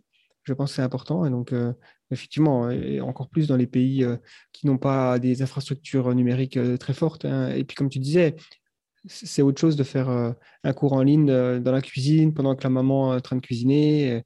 Et, peut-être que même les, les, familles qui ont aussi besoin d'un ordinateur pour travailler, puisque quand on fait voilà, le travail à la maison, bah, est-ce qu'on peut faire travailler à la maison, éducation à la maison, tout à la maison? C'est Et puis s'il y a plein d'enfants, si des familles qui ont cinq enfants, euh, ça, peut être, avoir cinq ordinateurs par famille, ça, commence à être aussi euh, un peu compliqué. Par rapport à la, justement, on a ouvert un peu la porte à la, prochaine catégorie, si il me semble qu'on a vu assez euh, en détail celle précédente. Donc, c'est la catégorie inclusion et opportunité pour tous, on va dire. donc, ouais, quels sont les, points clés dans cette catégorie qui ont été soulevés? Donc, c'était vraiment la réduction des inégalités, lesquelles Donc, inégalité de genre, inégalité sociale et inégalité intergénérationnelle.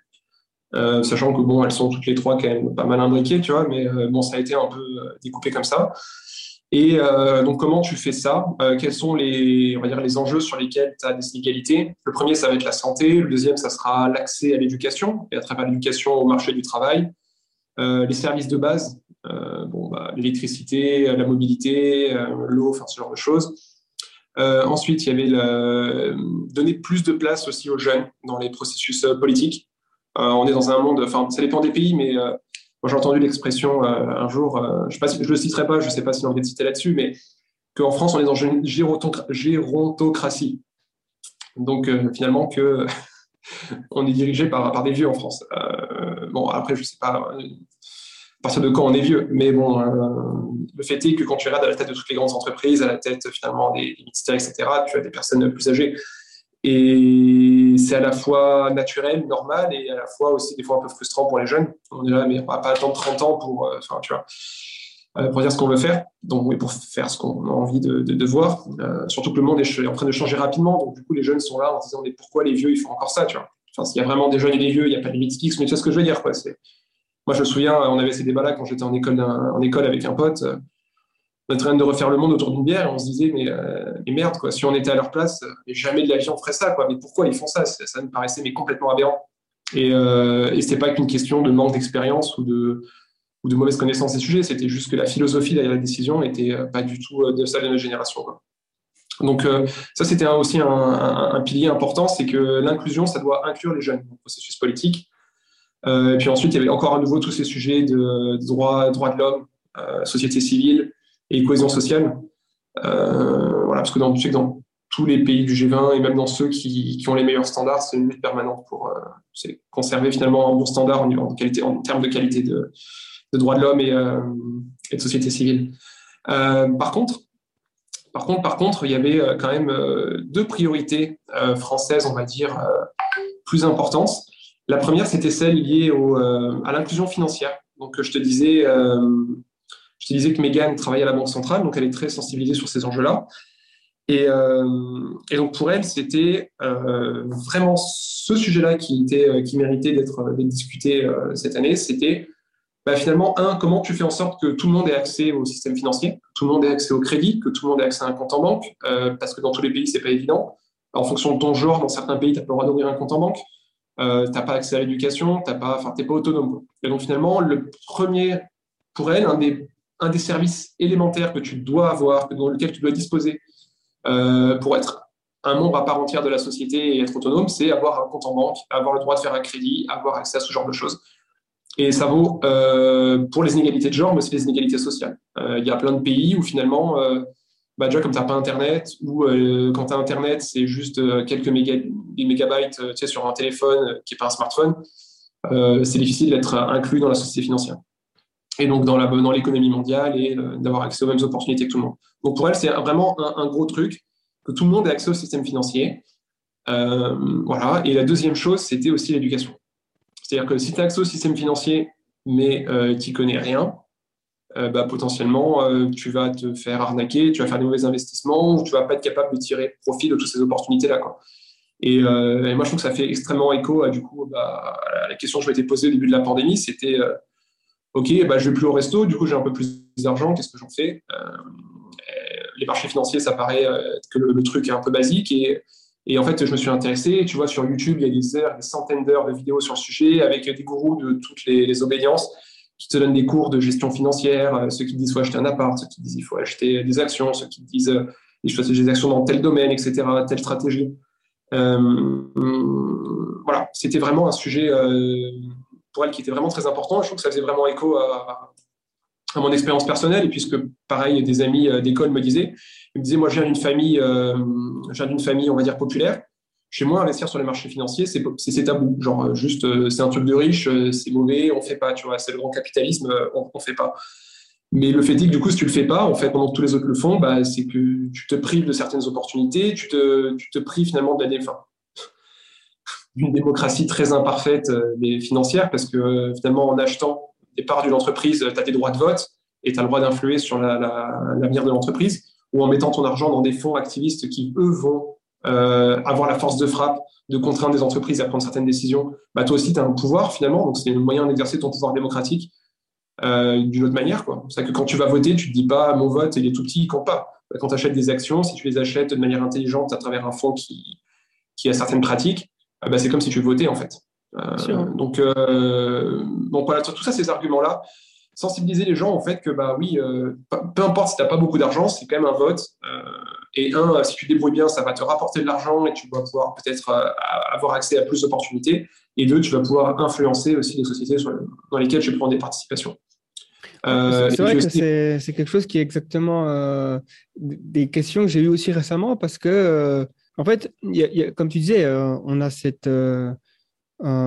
Il y, a un problème d'éducation financière je pense que ça devrait presque être quelque chose qui doit être enseigné à l'école euh, assez tôt, parce que finalement, on sait que quand on investit, plus tôt on s'y met, plus on a euh, l'opportunité de, récolter. Euh, voilà, si, on, si par exemple on planifie pour sa retraite, il vaut mieux commencer à 25 ans qu'à 35 ans. Il vaut mieux commencer à 35 ans qu'à 45 ans. Et évidemment, plus tu tardes, plus moins tu auras de ce qui s'appelle compounding. Les intérêts composés. Ouais, voilà, En gros, l'argent fait de l'argent, fait de l'argent. mais c'est ça, c'est des choses. Bah, pareil, je suis aussi issu d'un ouais, milieu assez populaire. Euh, on ne m'a jamais appris à, investir sur le marché financier. Alors, il y a, il y a aussi récemment les cryptos qui sont, euh, donc, euh, qui sont nouveaux dans ce paysage d'investissement pour tous. Finalement, avec juste un téléphone ou un, son, ordi peut euh, facilement acheter euh, des machins. Il faut être aussi capable de, savoir ce qu'on fait parce qu'on peut facilement perdre beaucoup d'argent avec ça. Et donc, ouais, c'est super important. Hein. Et, et, aussi, tu, disais que donc c'est très important de souligner l'accès, euh, par exemple, au crédit ou à un compte en banque. Mais il y a des pays qui, qui, ne le font pas. Par exemple, comme tu disais, je pense que l'Arabie Saoudite fait partie du G20 oui, je suis parti du G20. Voilà. Euh, alors, je suis, suis pas spécialiste du, pays, mais je sais que bon, il y a quand même euh, une, une, frontière assez grande entre les hommes et les femmes hein, euh, pour des raisons religieuses. Est-ce que eux, quand ils vont voir que le G20 promeut des idées d'égalité entre les hommes et les femmes, notamment avoir euh, les femmes qui peuvent avoir un compte en banque. Qu'est-ce qu'ils qu'est-ce qu'ils qu'est-ce qu'ils vont en penser quoi? Écoute, euh, alors on a eu le débat, hein, savoir si c'était du, euh, du, du, du, woman washing, j'en sais rien, du féministe washing, enfin, je sais pas comment on peut appeler ça. mais écoute, l'Arabie Saoudite cette année, ils ont envoyé donc trois délégués. Je crois que c'était deux femmes, un homme. moi, dans, dans, dans, mon groupe, c'était c'était un homme. Euh, euh, dans un des autres groupes, je suis sûr que c'était une femme. La troisième, je ne suis pas sûr. Semble que c'était une femme aussi. Euh, donc, en gros, l'Arabie Saoudite a envoyé des femmes au G20. donc, c'est les femmes qui ont conduit les négociations. ensuite, ils ont aussi. alors, après, l'Arabie Saoudite, ça faisait partie des, pays qui, qui travaillaient sur la feuille de route du gouvernement. C'est-à-dire que le délégué, il était là, genre, oui, la feuille de route du gouvernement, c'est ça, c'est ça, c'est ça, ça va dans le sens, ça va dans le sens. donc, eux donc, euh, euh, voilà, mais sur ces sujets-là, euh, bah, écoute, bonne surprise. pareil, sur les enjeux de, changement climatique, etc., on va dire qu'ils affichent en apparence une démarche volontariste, quoi, ils veulent avoir l'air moderne, ils veulent montrer qu'ils font partie de la communauté internationale globale moderne. c'est aussi un moyen pour eux d'investir, enfin, d'attirer les investisseurs et développer le pays. Donc c'est aussi un enjeu, enfin, c'est un enjeu économique pour eux de montrer qu'ils sont capables de s'intégrer dans la communauté mondiale, je pense. Enfin, c'est une analyse un petit peu, tu vois, sur le, sur sur le comptoir que je te fais là, mais en tout cas, nous, vraiment, on a été euh, assez loin des. Après, c'est notre faute d'avoir des clichés, tu vois. Peut-être que c'est des clichés qui étaient complètement. Euh, pareil, qui n'étaient pas, justifiés du tout. Mais euh, la délégation d'Arabie Saoudite, quand on a eu notre première réunion avec eux, boum, deux femmes, un homme. Boum, oui, changement climatique, c'est mal, il faut lutter, il faut sortir du pétrole, il faut sortir du gaz. Quoi? On n'était pas prêts, les gars. Enfin, tu vois. Et donc, du coup, on a eu beaucoup de bonnes surprises. Après, on a eu gros débat, savoir est-ce que c'est de la façade? Est-ce que c'est de la façade ou est-ce que vraiment, euh, euh, vraiment est-ce qu'ils sont sincères quoi? Parce que comme je te le disais au début, le G20 c'est pas une enceinte euh, contraignante, donc ils peuvent dire ce qu'ils veulent, ils peuvent signer ce qu'ils veulent. de toute façon, ils sont libres après de le faire ou pas dans leur pays. dans certains pays, quand ton gouvernement, quand, Macron va signer le communiqué du G20, derrière, tu as tous les technocrates qui vont se mettre à travailler là-dessus pour mettre en œuvre, réaliser les engagements de, Macron. en théorie, en Arabie Saoudite, je ne sais pas si c'est pareil. Je ne sais pas du tout. Je sais pas du tout. Donc, pour répondre à ta question, ils vont réagir positivement, puisqu'a priori, ils ont co-rédigé le communiqué et c'était. enfin voilà. Mais bon, après, la grosse question, c'est concrètement, concrètement, quoi. Ça, on sait pas. Enfin, on verra. Bon, bah, du coup, on va passer à, ta catégorie, hein, celle que tu, euh, étais donc le délégué euh, principal de. Voilà, donc euh, en gros, en français, énergie durable, impact de l'environnement. En gros, la, ce qui me semble être finalement l'enjeu du siècle, hein, c'est difficile de mettre un seul enjeu, mais quand même, quoi, je pense que c'est clair que c'est dans le top 3. Euh, alors, bon, du coup, euh, qu'est-ce qu'il y a? euh, pour, mettre dans l'ambiance, je regardais ta dernière vidéo sur les, enjeux, les, dangers existentiels juste avant notre, notre call. Et effectivement, oui, oui, oui, oui, forcément, on en parle. Quoi. Ouais, ouais, donc qu'est-ce qui a été retenu? Quelles sont les propositions, les points clés de, de cette catégorie? Bon, déjà, en gros, on est tous tombés d'accord. Là, il n'y a eu aucun pays qui était là à base de non, le pétrole, c'est bien. Tout le monde est tombé d'accord. On sort des, euh, des, fossiles les plus crades. Euh, le changement climatique est réel. Je me souviens que le délégué de l'Arabie Saoudite, euh, je crois que son pays dans le passé avait plus ou moins une position contradictoire sur le sujet, a direct commencé genre l'Arabie Saoudite reconnaît que le changement climatique est, est causé par, par l'humanité. Genre boum, tu vois, genre pour lui c'est important de voilà. Donc vraiment aucun pays ni le changement climatique, aucun pays ne de chercher à réduire, tu sais, la dangerosité, être un, climato-sceptique, en gros, comment dire en français, ou un climato-rassuriste, comme ils disent maintenant. Euh, donc voilà, ça c'était le premier truc. Changement climatique est réel, il faut faire quelque chose.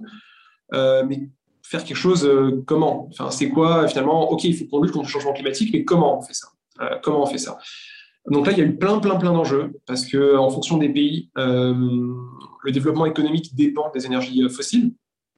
Donc, tu as un pays euh, comme, euh, bah, je vais pas te prendre, euh, j'ai cité l'Arabie Saoudite, mais aussi la Chine, la Russie, le Mexique, qui dépendent fortement des énergies fossiles, du charbon, du pétrole ou du gaz dans certaines régions en particulier. pour en citer un voisin immédiat, l'Allemagne. L'Allemagne aussi, qui est encore dans, un, dans un lander, ils dépendent très fortement du charbon pour l'activité économique. Euh, donc voilà, tout le monde est là, ok, il faut qu'on sorte des énergies fossiles, il faut qu'on réduise nos émissions de gaz à effet de serre, il faut qu'on arrête euh, le charbon, le pétrole, pour certains le gaz aussi, pour d'autres pas de gaz. Euh, pour certains, il fallait plus de nucléaire, pour d'autres moins de nucléaire, pour d'autres il faut pas de nucléaire, pour d'autres il faut que du renouvelable, mais que des éoliennes, que des panneaux solaires, pas des barrages. Enfin, ça partait dans tous les sens dès le début. Mais en gros, donc il a fallu déjà un petit peu se mettre d'accord sur comment réduire les émissions de gaz à effet de serre. Et ensuite, une fois qu'on s'est mis d'accord là-dessus, euh, ok, mais du coup, euh, comment quand même prévenir un peu les crises sociales? Si du jour au lendemain, tu dis on arrête le pétrole, euh, bon, bah déjà, toutes les bagnoles qui sont encore au pétrole aujourd'hui, c'est compliqué. ensuite, tous, les, tous les pays qui dépendent des énergies fossiles pour leur développement économique, bah, ils vont s'effondrer. Hein. T'enlèves le pétrole du pays de l'Arabie Saoudite ou de la Russie, enfin, du gaz, c'est vraiment mal barré. Euh, t'enlèves le charbon du jour au lendemain en Chine euh, ou même en, Allemagne, et tu vas avoir des régions entières qui vont être sinistrées. Euh, en France, on a un exemple de ça. Hein. tu vas dans les Cévennes. Dans les Cévennes, le jour où ils ont fermé les mines, même dans nord de la France aussi, il y a eu des désastres sociaux euh, colossaux avec la fin d'extraction du, charbon. Euh, ça a été vraiment un désastre social.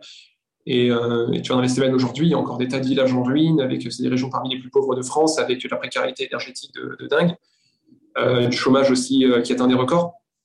Donc euh, là, vraiment, la grosse difficulté, c'est se dire, euh, OK, mais comment on arrête les énergies euh, fossiles?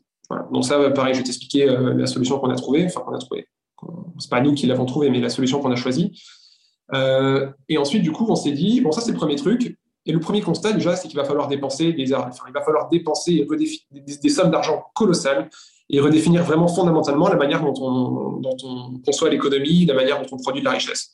Et donc, du coup, bah, un, avec avec quels outils on va, piloter cette transformation-là, quels vont être les nouveaux indicateurs euh, qu'on va chercher à favoriser? Euh, le premier indicateur qu'on a en tête, c'est qu'on parle du PIB, tu vois, la, richesse qu'on crée. Euh, là, du coup, c'est OK, mais du coup, si on, peut-être que le PIB, du coup, c'est peut-être plus la bonne métrique, mais du coup, quelle métrique utiliser? On, en parlera aussi. après, c'est aussi, comment, comment contraindre les entreprises, parce que les entreprises, elles cherchent le profit, tu le sais. comment contraindre une entreprise à finalement bah, à ne plus utiliser des énergies pas chères, polluantes, pour euh, créer de la richesse? Euh, comment tu les contrains? Par quel mécanisme financier? Et comment tu, tu redéfinis l'environnement économique? Pour que les gens, les acteurs aient envie de faire la transition. Euh, et puis enfin, il y avait quand même la protection de l'environnement. Parce que le changement climatique, c'est quelque chose, mais parmi les risques existentiels que tu citais, il n'y avait pas que le changement climatique, il y avait aussi la destruction des de l'environnement, euh, l'impact dans l'environnement, la chute de la biodiversité, par exemple, avec la, disparition d'un acteur clé d'une niche biologique, du coup, qui entraîne un effondrement en chaîne. Euh, donc voilà, c'était des sujets sur lesquels on, a travaillé. Et puis ensuite, euh, il y avait la déléguée japonaise qui était là. Euh, oui, mais en plus, la résilience et, l'adaptation au, changement et aux destructions. en gros, qui était là, OK, de toute façon, quoi qu'on dise, on ne pourra pas éviter que ça soit le, le, boxon. Et donc, du coup, comment on s'assure qu'on va être capable d'encaisser les chocs et capable d'aller de l'avant C'est intéressant que ça vienne de, de la déléguée japonaise, parce que bon, ils ont quand même euh, souffert énormément euh, au XXe siècle. Euh, et ils sont toujours revenus. Enfin, c'est incroyable quand même ce pays. On est en plein dans le cliché positif, quoi. les Japonais qui sont là, qui à force de se prendre des tsunamis des, et des séismes qui, qui, étaient là, genre, mais les gars, on ne pourra pas les éviter. Sont les catastrophes. en fait, il faut apprendre à se relever aussi. Alors ouais, tu, mentionnais donc qu'il y a l'envie de changer de, finalement de marqueur de, de ce qu'est un pays en bonne santé. On parle du PIB. Quel est donc, euh, donc vous avez mentionné le, dans, le tract l'Inclusive Wealth Index? Alors du coup, euh, l'Inclusive Wealth Index, c'est en fait la prise en compte euh, du bien-être social à la place du bien-être économique. Enfin, c'est-à-dire en gros, tu, tu mesures plus la richesse créée, mais tu, tu mesures en fait l'épanouissement social de ta population. donc il y, a un site web, moi, pour ceux qui veulent aller plus en détail, euh, quand tu tapes Inclusive Wealth Index sur Internet, ils vont te détailler comment c'est calculé. Euh, tu vas même avoir un rapport de l'ONU euh, sur le sujet, etc. Mais en gros, c'est juste un moyen de dire. en fait, voilà. Et aussi, alors tu vois, dans le communiqué, on en a parlé en premier. Dans la structure du communiqué lui-même, c'est notre première proposition. C'est un changement systématique pour une action climatique inclusive. Donc, en gros, c'est de se dire si on injecte énormément d'argent dans l'économie pour réaliser toutes les mesures qu'on va détailler dans le communiqué, mais qu'on le fait avec les vieilles recettes, on le fait en mesurant toujours le PIB, et eh ben, peut-être que ça ne marchera pas dans tous les cas, on va recréer les mêmes erreurs. Donc du coup, pourquoi déjà un, système alternatif? Un système alternatif qui va être capable de, bah, mesurer finalement autre chose que la création de richesse qui est intrinsèquement liée à la destruction de l'environnement. On va peut-être chercher à créer du bien-être. Peut-être qu'on va se rendre compte que finalement, pour, euh, être heureux, tu n'as pas besoin, en fait, euh, même au contraire, peut-être que le fait, de, voir des gens autour de toi prendre l'avion pour aller à l'autre bout du monde en permanence, euh, aller se foutre sur 50 euh, mètres linéaires de plage à l'autre bout du monde pour bronzer, euh, aller à la piscine au milieu du désert, peut-être que ça n'a aucun sens. Et qu'on le fait juste parce que tout le monde autour de nous le fait, tout le monde dit que c'est cool, et puisque c'est une norme sociale maintenant qui dit que c'est cool, mais qu'en fait, quand tu reviens de vacances, tu te dis, bon, euh, bon j'ai fait plein de photos pour Instagram, mais est-ce que je me suis vraiment éclaté? Alors que si à la place, tu étais parti avec tes potes en vacances chez ta grand-mère, en prenant un TGV électrique à l'énergie bas carbone, peut-être que du coup, tu serais vachement plus éclaté, tu aurais passé un meilleur moment, tu aurais créé plus de relations sociales. Et, voilà, donc là, c'est juste un exemple pour dire que bah, finalement, euh, le voyage à l'autre bout du monde pour aller dans une piscine au milieu du désert, il a peut-être créé plus de, PIB, mais en termes d'épanouissement personnel, euh, peut-être qu'il n'était pas aussi bien qu'un voyage à côté de chez toi. Alors là, pareil, ça ne veut pas dire que du coup, il faut interdire, euh, il faut interdire les déplacements, ce n'était pas du tout dans cette logique-là. C'était de dire, il faut qu'on mesure autre chose que le PIB. C'est-à-dire que du coup, maintenant, les États, au lieu de chercher à inviter les gens à voyager, à dépenser, à voler du pétrole, les États vont inciter les gens à profiter autour de chez eux. C'est-à-dire que euh, les États vont mettre en place des mesures économiques, euh, créer des infrastructures pour permettre aux gens de prendre du plaisir, avoir des loisirs près de chez eux et pas seulement en traversant la moitié de la planète pour aller, euh, pour aller faire quelque chose que tu peux faire aussi, bien chez toi. Est-ce que cet Inclusive Wealth Index, il, a inclus, parce que si on parle de bien-être, on, on, imagine qu'il y a quand même une, dimension financière, sociale, euh, de santé. Donc, est-ce que ça inclut tous ces facteurs-là? Ça inclut tous ces facteurs-là. Et je vais te prendre un deuxième, euh, exemple, qui sera peut-être plus parlant euh, en général, c'est que tu regardes le, pays d'Afrique, le plus, gros PIB d'Afrique, c'est le Nigeria. le plus gros PIB d'Afrique, c'est le Nigeria. Tu vas au Nigeria, le gouvernement il est là, OK, PIB, PIB, PIB. Comment on booste le PIB du Nigeria? On extrait du pétrole, du gaz, euh, on raffine peut-être ce pétrole et ce gaz, on exporte. Boum, tu as fait exploser ton PIB. Euh, donc le Nigeria, pays le plus riche d'Afrique, génial. par contre, quand tu vas au Nigeria, tu te rends compte que bah, tu as peut-être 2% de la population qui bénéficient de ça, et tous les autres, ils n'ont pas accès à la santé, ils vivent dans des conditions d'hygiène, dans des bidonvilles, genre c'est effroyable. Euh, tu as une pollution mais, gigantesque, tu as des inégalités sociales tellement énormes que du coup, tu as des groupes terroristes qui ravagent le nord du pays, et tu as des pirates qui, qui, font leur vie dans le sud du pays. les entreprises occidentales qui sont implantées là-bas, elles respectent très très rarement, on dire, les normes environnementales les plus basiques. Euh, la population, ils ont une espérance de vie qui est ridicule. Enfin, ils vivent dans la pollution en permanence liée à l'extraction de pétrole, etc. Et pour autant, c'est le PIB le plus riche d'Afrique. Et donc, c'est génial, le PIB, euh, bah, finalement, euh, est-ce que c'est vraiment pertinent? Alors que l'Inclusive Wealth Index, lui, quantifierait bah, l'accès à l'éducation, l'accès à la santé, la qualité de l'environnement, enfin, ce genre de choses. Quoi. Et donc, tu te dis, est-ce que le Nigeria, il n'aurait pas intérêt à valoriser son Inclusive Wealth Index avant de valoriser son PIB? C'est clair, c'est clair. Euh, c'est un, des exemples les plus frappants, euh, effectivement. Et en plus, il me semble que, il, euh, que la plupart de, leur énergie est apportée, alors qu'ils produisent du pétrole, il me semble, parce que bah, ils, le vendent majoritairement. Enfin, je me trompe peut-être, mais. Ouais, c'est possible qu'ils raffinent pas effectivement assez pour leur. Ça, je sais pas. J'ai pas ça en tête leurs chiffres qui, euh, apportent euh, d'autres sources.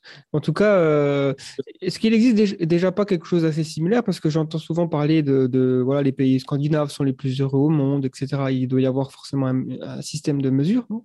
Alors, ça, existe. Et du coup, comme je te disais, l'Inclusive Wealth Index, il existe déjà. Il y a déjà des rapports tous les ans sur, sur le sujet. C'est juste qu'aujourd'hui, ce n'est pas pris en compte. quand tu prends une décision politique, tout le monde dans les, dans les médias, quand tu parles d'élections, quand tu parles de croissance, tout le monde a le PIB, PIB, PIB. Mm-hmm. Et là, en fait, dans le, dans le, dans le communiqué, c'est il faut que ça, ça vienne de la norme. Il faut que la seule norme, c'est plus le PIB, c'est aussi ce truc-là. Alors, pareil, on en avait plusieurs en tête, euh, euh, des, des, des, index. Et pour des raisons euh, techniques que, je n'ai pas suivies, je sais que la Chine en a bloqué un ou deux. Et du coup, on est tombé sur celui-là qui mettait tout le monde d'accord. la Chine n'en voulait pas d'autres, mais je ne sais, plus exactement pourquoi.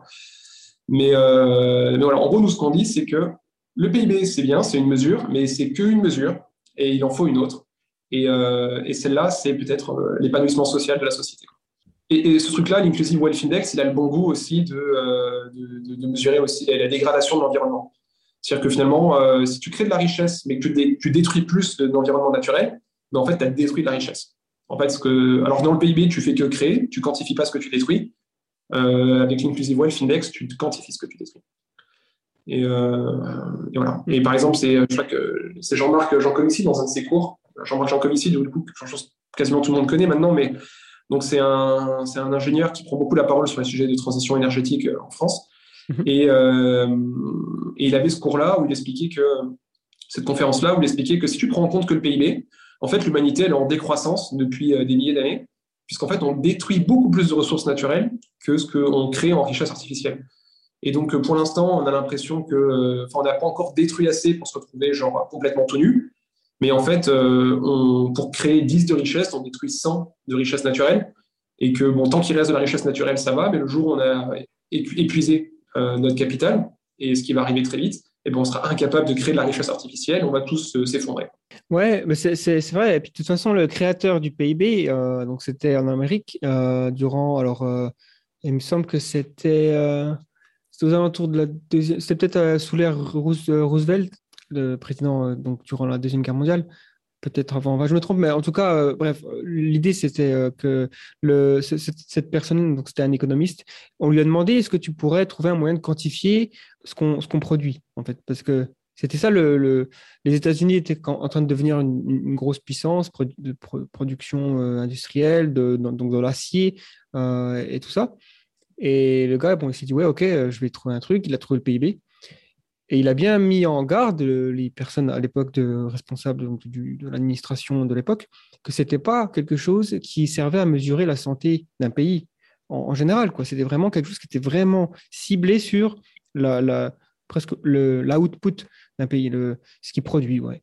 Euh, et aujourd'hui, ça a remplacé totalement euh, quasiment tous les différents critères et on parle que de ça. Et, ça, ça c'est clair que ça ne va pas. Donc, euh, et, du coup, tout le monde court après ça en oubliant le reste aussi. Et du coup, il y a des aberrations comme Nigeria, pays le plus riche d'Afrique, mais franchement, euh, hmm. tu vois au Ghana qui est juste à côté, qui est beaucoup moins riche, les gens vivent beaucoup mieux. Oui, oui, il me semble qu'un des pays les plus, les plus heureux au monde, c'est le Bhoutan. Euh, apparemment, ils ont un taux de. Enfin, les gens ont vraiment une sorte de, qualité subjective de vie qui est, très forte. Et pourtant, euh, c'est des gens qui vivent très modestement. Quoi. Ils n'ont pas euh, trois voitures par famille, tout ça. Quoi. J'avais même vu des études qui disaient en fait, plus, enfin, plus ton voisin est, plus riche que toi et plus tu vas être malheureux. C'est-à-dire qu'en fait, ce qui te rend heureux, c'est pas le fait d'être riche dans l'absolu. Enfin, c'est en fait, c'est tout est relatif. Et donc, c'est-à-dire, tu as beau avoir une, as beau avoir une Mercedes, si tous tes voisins ont des Ferrari, je caricature. Hein, c'est peut-être enfin, voilà. Bah, en gros, il se trouve que c'est vrai pour moi. Tous mes voisins ont une Ferrari. Donc... Euh. ok. en gros, t'as les boules. Ouais, c'est les boules. C'est les boules. enfin, pas toi, mais en général. Quoi. Voilà, c'est ça que je veux dire. Et euh, ouais, t'as as, peut-être un million, mais euh, si tous autour de toi, ils ont un milliard, bah, t'es le pauvre finalement. Quoi. Et t'es pas content. Alors que finalement, si tout le monde a Bon, c'est presque communiste que ce que je dis, mais bon, si tout le monde a, un million, mais 10 000, bah, tout le monde va être à peu près autant content. Quoi. Enfin, voilà. En gros, les inégalités, c'est ça que je veux dire, c'est ça qui. Les inégalités sont source d'insatisfaction. Hmm. Et donc, en fait, c'est pour ça que tu vas avoir une société très riche avec des gens très malheureux, parce que juste tu vas avoir des inégalités très fortes et, et ça va être un des moteurs, on va dire, d'insatisfaction sociale. Ouais. J'ai aussi l'impression que ce genre de choses-là peut être euh, en partie résolu par l'éducation, puisque c'est, euh, ça fait partie de différents. Euh, je dirais presque de la, pleine conscience, c'est-à-dire essayer de comprendre comment fonctionnent les différents mécanismes du cerveau d'un point de vue cognitif, mhm. les différents biais, et de se dire, ok, je suis insatisfait, mais est-ce que c'est vraiment parce que ma vie, elle est, Enfin, en gros, faire preuve de gratitude, ce genre de choses. Il y a, des petits... Euh... Alors, j'aime pas trop ce terme, mais le, mind hack, euh, donc en gros, des sortes de, moyens de pirater son, esprit, parce qu'on a beaucoup de bagages évolutionnaires euh, du fait qu'on voilà, on a, on a évolué euh, et il y a des, choses qui nous rendent malheureuses que si on arrive à, s'en rendre compte, ça, ça par, l'éducation, hein, en apprenant que ces choses-là existent, on peut finalement prendre un peu de recul et se dire ok bon, il faut que j'arrête de, paniquer parce que effectivement tous mes voisins ont une Ferrari, c'est pas très grave. en plus, ça fait du bruit, ça consomme plein d'essence, ça coûte cher. Hein, ouais, en fait, j'en veux pas moi de leur Ferrari. pareil, hein, je préfère aller en vacances chez ma grand-mère qu'aller euh, euh, au milieu du désert. Euh, bon, voilà. Mais effectivement, oui, je comprends tout à fait le, le fait qu'un peu de modestie. Alors, en termes de d'innovation, parce que c'est aussi un point important, je veux dire, enfin, ça, ça, paraît essentiel. Si on veut faire une transition de donc des énergies fossiles à quelque chose d'autre, il va falloir faire beaucoup d'investissements dans des innovations, inciter euh, les startups ou euh, enfin. Donc quel est le quels sont les, euh, les, points là sur ce sujet-là? Énorme, énorme sujet, énorme sujet. Alors, énorme sujet qui en plus a, nous a valu des débats jusqu'au jusqu'au dernier moment, pendant des heures et des heures au milieu de la nuit et tout. Alors, alors avant de parler d'innovation, je veux dire pourquoi enfin, comment on a décidé d'en parler. Ça, c'était une des priorités euh, françaises, donc euh, la celle que je poussais. C'est que j'étais. Euh, ma position, c'était que l'innovation, on ne doit pas faire de l'innovation juste pour résoudre la crise climatique. C'est indispensable, il faut le faire. Mais si on fait que pour ça, on passe à côté de 30% du bénéfice du truc. Donc, du coup, moi, je te, disais juste avant hein, qu'on s'est mis d'accord sur le fait. Alors, je, vais déconstruire un peu ta question, ok? Donc, on s'est mis d'accord sur le fait que le changement climatique, c'était un problème. On s'est mis d'accord, tout le monde était d'accord là-dessus. Du coup, on s'est dit, OK, dans quelle mesure c'est un problème? À quel point il faut le limiter? Bon, là, du coup, on s'est, porté vers les accords de Paris, vers les rapports du, GIEC, vers ce que disent les experts sur le sujet internationaux. Et disent, bon, le mieux qu'on puisse faire euh, sans euh, que ça soit vraiment un désastre absolu, c'est 1,5 degré. 1,5 degré, c'est l'objectif que tout le monde s'est fixé, c'est l'objectif sur lequel tout le monde est déjà d'accord. A priori, ça permet d'éviter 90% des catastrophes euh, potentielles, tu vois, donc ok, c'est pas mal. mais du coup, comment on fait ça? Comment on fait ça? Et là, tu avais tout le monde qui arrivait avec euh, bah, Moi, je veux qu'on arrête le pétrole. Quelqu'un d'autre qui arrivait qui dit Moi, je veux qu'on arrête le charbon. Tu avais, euh, les Turcs et les Russes qui étaient là Ouais, on remplace tout par du gaz. Et puis, euh, oui, enfin, ok, le gaz, c'est mieux que le pétrole et le charbon, mais il faut pas oublier que ça reste hyper polluant aussi, tu vois. Et bon, le gaz naturel, c'est du gaz enfin, aussi fossile avant tout, tu vois. Enfin. Et, donc, du coup, moi, en tant qu'ingénieur spécialisé en énergie, j'étais là, j'étais, non, mais les gars, ça marche pas du tout de faire ça. Quoi. c'est pas du tout comme ça qu'il faut réfléchir. Et euh, tu avais aussi tout le monde qui était là, ouais, nous, on veut 75% de renouvelables, nous, on veut 80% de renouvelables, euh, on veut 100% de renouvelables. Euh, et, moi, pareil, j'étais là, et genre, dans ma tête, ça mettait plein de signaux d'alarme. Genre, mais non, mais c'est pas du tout comme ça qu'on raisonne, c'est pas du tout comme ça qu'on résout un problème de manière logique. vous, enfin, c'est pas parce que vous avez lu un truc dans les journaux ou parce que ça, c'est pire qu'il faut focaliser là-dessus. Enfin, Ça marche pas, ça marche pas, ça marche pas, ça marche pas, ça marche pas. Du coup, comment faire pour que ça marche? Bah, Le premier truc, déjà, ça va être de distinguer donc l'objectif politique de la réalisation technique. L'objectif politique, c'était résoudre euh, ce problème-là de gaz à effet de serre pour arriver à maintenir le changement climatique sous 1,5 degré. Mais ça, quel effort? Quel effort? Est-ce que toi, tu sais? Moi, je ne sais pas. Est-ce que toi, tu sais ce qu'il soit Enfin, maintenant, je sais, mais parce que je me suis renseigné, on a fait ce truc-là, j'ai vu des trucs. Mais bon, a priori, je ne savais pas quand on a commencé le processus. Est-ce que même 80% d'énergie renouvelable, est-ce que c'est suffisant? Est-ce que c'est suffisant pour maintenir le changement climatique sous 1,5 degré Et puis, énergie renouvelable, ça veut dire quoi? Avec toujours des voitures à l'essence ou des voitures électriques? Euh, Je sais que c'est une question que tu voulais poser, on va en parler. Euh, ça veut rien dire, 70% d'énergie renouvelable. Euh, dans quelle mesure, tu vois? Euh, Est-ce que c'est assez? On n'en sait rien. On veut sortir du pétrole, on veut sortir du charbon. C'est bien, mais si tu remplaces tout par du gaz, ok, c'est bien, tu vas réduire, mais tu vas pas réduire assez du tout, tu vois. donc moi, je dis, c'est pas du tout comme ça qu'il faut faire. Vous en savez rien, moi, j'en sais rien. le premier truc à faire, c'est de reconnaître que bah, on ne sait pas du coup ce qu'il faut faire. On va regarder, il y a peut-être des gens qui ont fait une étude et qui disent ce qu'il faut faire. Et coup de bol, il y avait l'Agence internationale de l'énergie qui, dans le contexte du G7 et sur une commande de Boris Johnson, avait publié en même temps que nous, on travaillait sur ces sujets-là, un rapport, une feuille de route pour euh, arriver à euh, des émissions neutres d'ici 2050 en gaz à effet de serre. Donc euh, déjà, le premier truc, c'est bah, génial. On a des experts reconnus de l'ONU qui nous disent, en gros, voilà ce qu'il faut faire d'ici 2050 pour arriver à cet objectif-là. Donc déjà, la première grosse priorité française, c'est de se dire, OK, il faut mettre en place cette feuille de route les experts nous disent que c'est ça, l'ONU nous dit que c'est ça qu'il faut faire, les gens qui savent de quoi ils parlent nous disent que c'est ça qu'il faut faire, c'est ça qu'il faut faire. Et quand tu regardes effectivement le détail de cette feuille de route, tu vas avoir étape après étape, euh, tous les cinq ans, en gros, euh, les objectifs à atteindre en termes d'électrification euh, de la production de, chaleur, du chauffage, d'électrification des, réseaux de transport, donc notamment des voitures, réduction de la consommation de charbon, de pétrole, de gaz, quel pourcentage d'énergie renouvelable, quel pourcentage de nucléaire aussi. Parce qu'en France, on a tout un gros débat sur le pourcentage de nucléaire qu'il faut. Mais oui, mais une fois de plus, hein, et pour moi, on en reparlera, c'est aussi une source d'empoisonnement de, du débat en, France notamment, c'est que les gens qui disent il faut 50%, 20%, 100%, bah, en fait, euh, ils n'en savent rien. Et euh, enfin, c'est pas comme ça qu'on devrait aborder le problème. On devrait aborder le problème en disant quel est l'objectif, et ensuite les scientifiques nous disent comment on atteint cet objectif-là, plutôt que euh, de dire on mélange tout. Donc voilà. Donc là, on a un petit peu découpé le problème. On dit ok, changement climatique, problème, qu'est-ce qu'il faut faire? Réduire le changement climatique à 1,5 degré. On a une feuille de route, mais maintenant, cette feuille de route, on reste dans le détail. Qu'est-ce qu'elle implique? Effectivement, tu lis la feuille de route et tu vois que pour des pays comme la France, c'est tout bénef.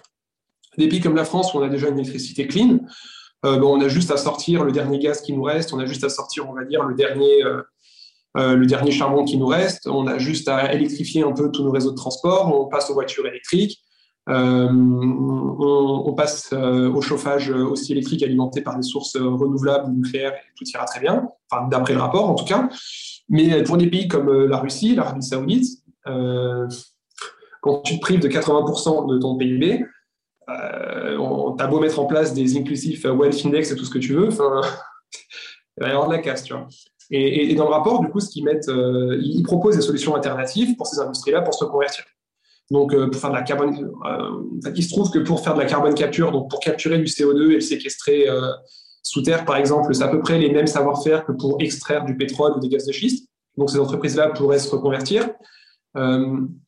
tous les pipelines et toutes les entreprises qui font de l'import-export de, gaz pourraient faire la même chose demain avec de l'hydrogène.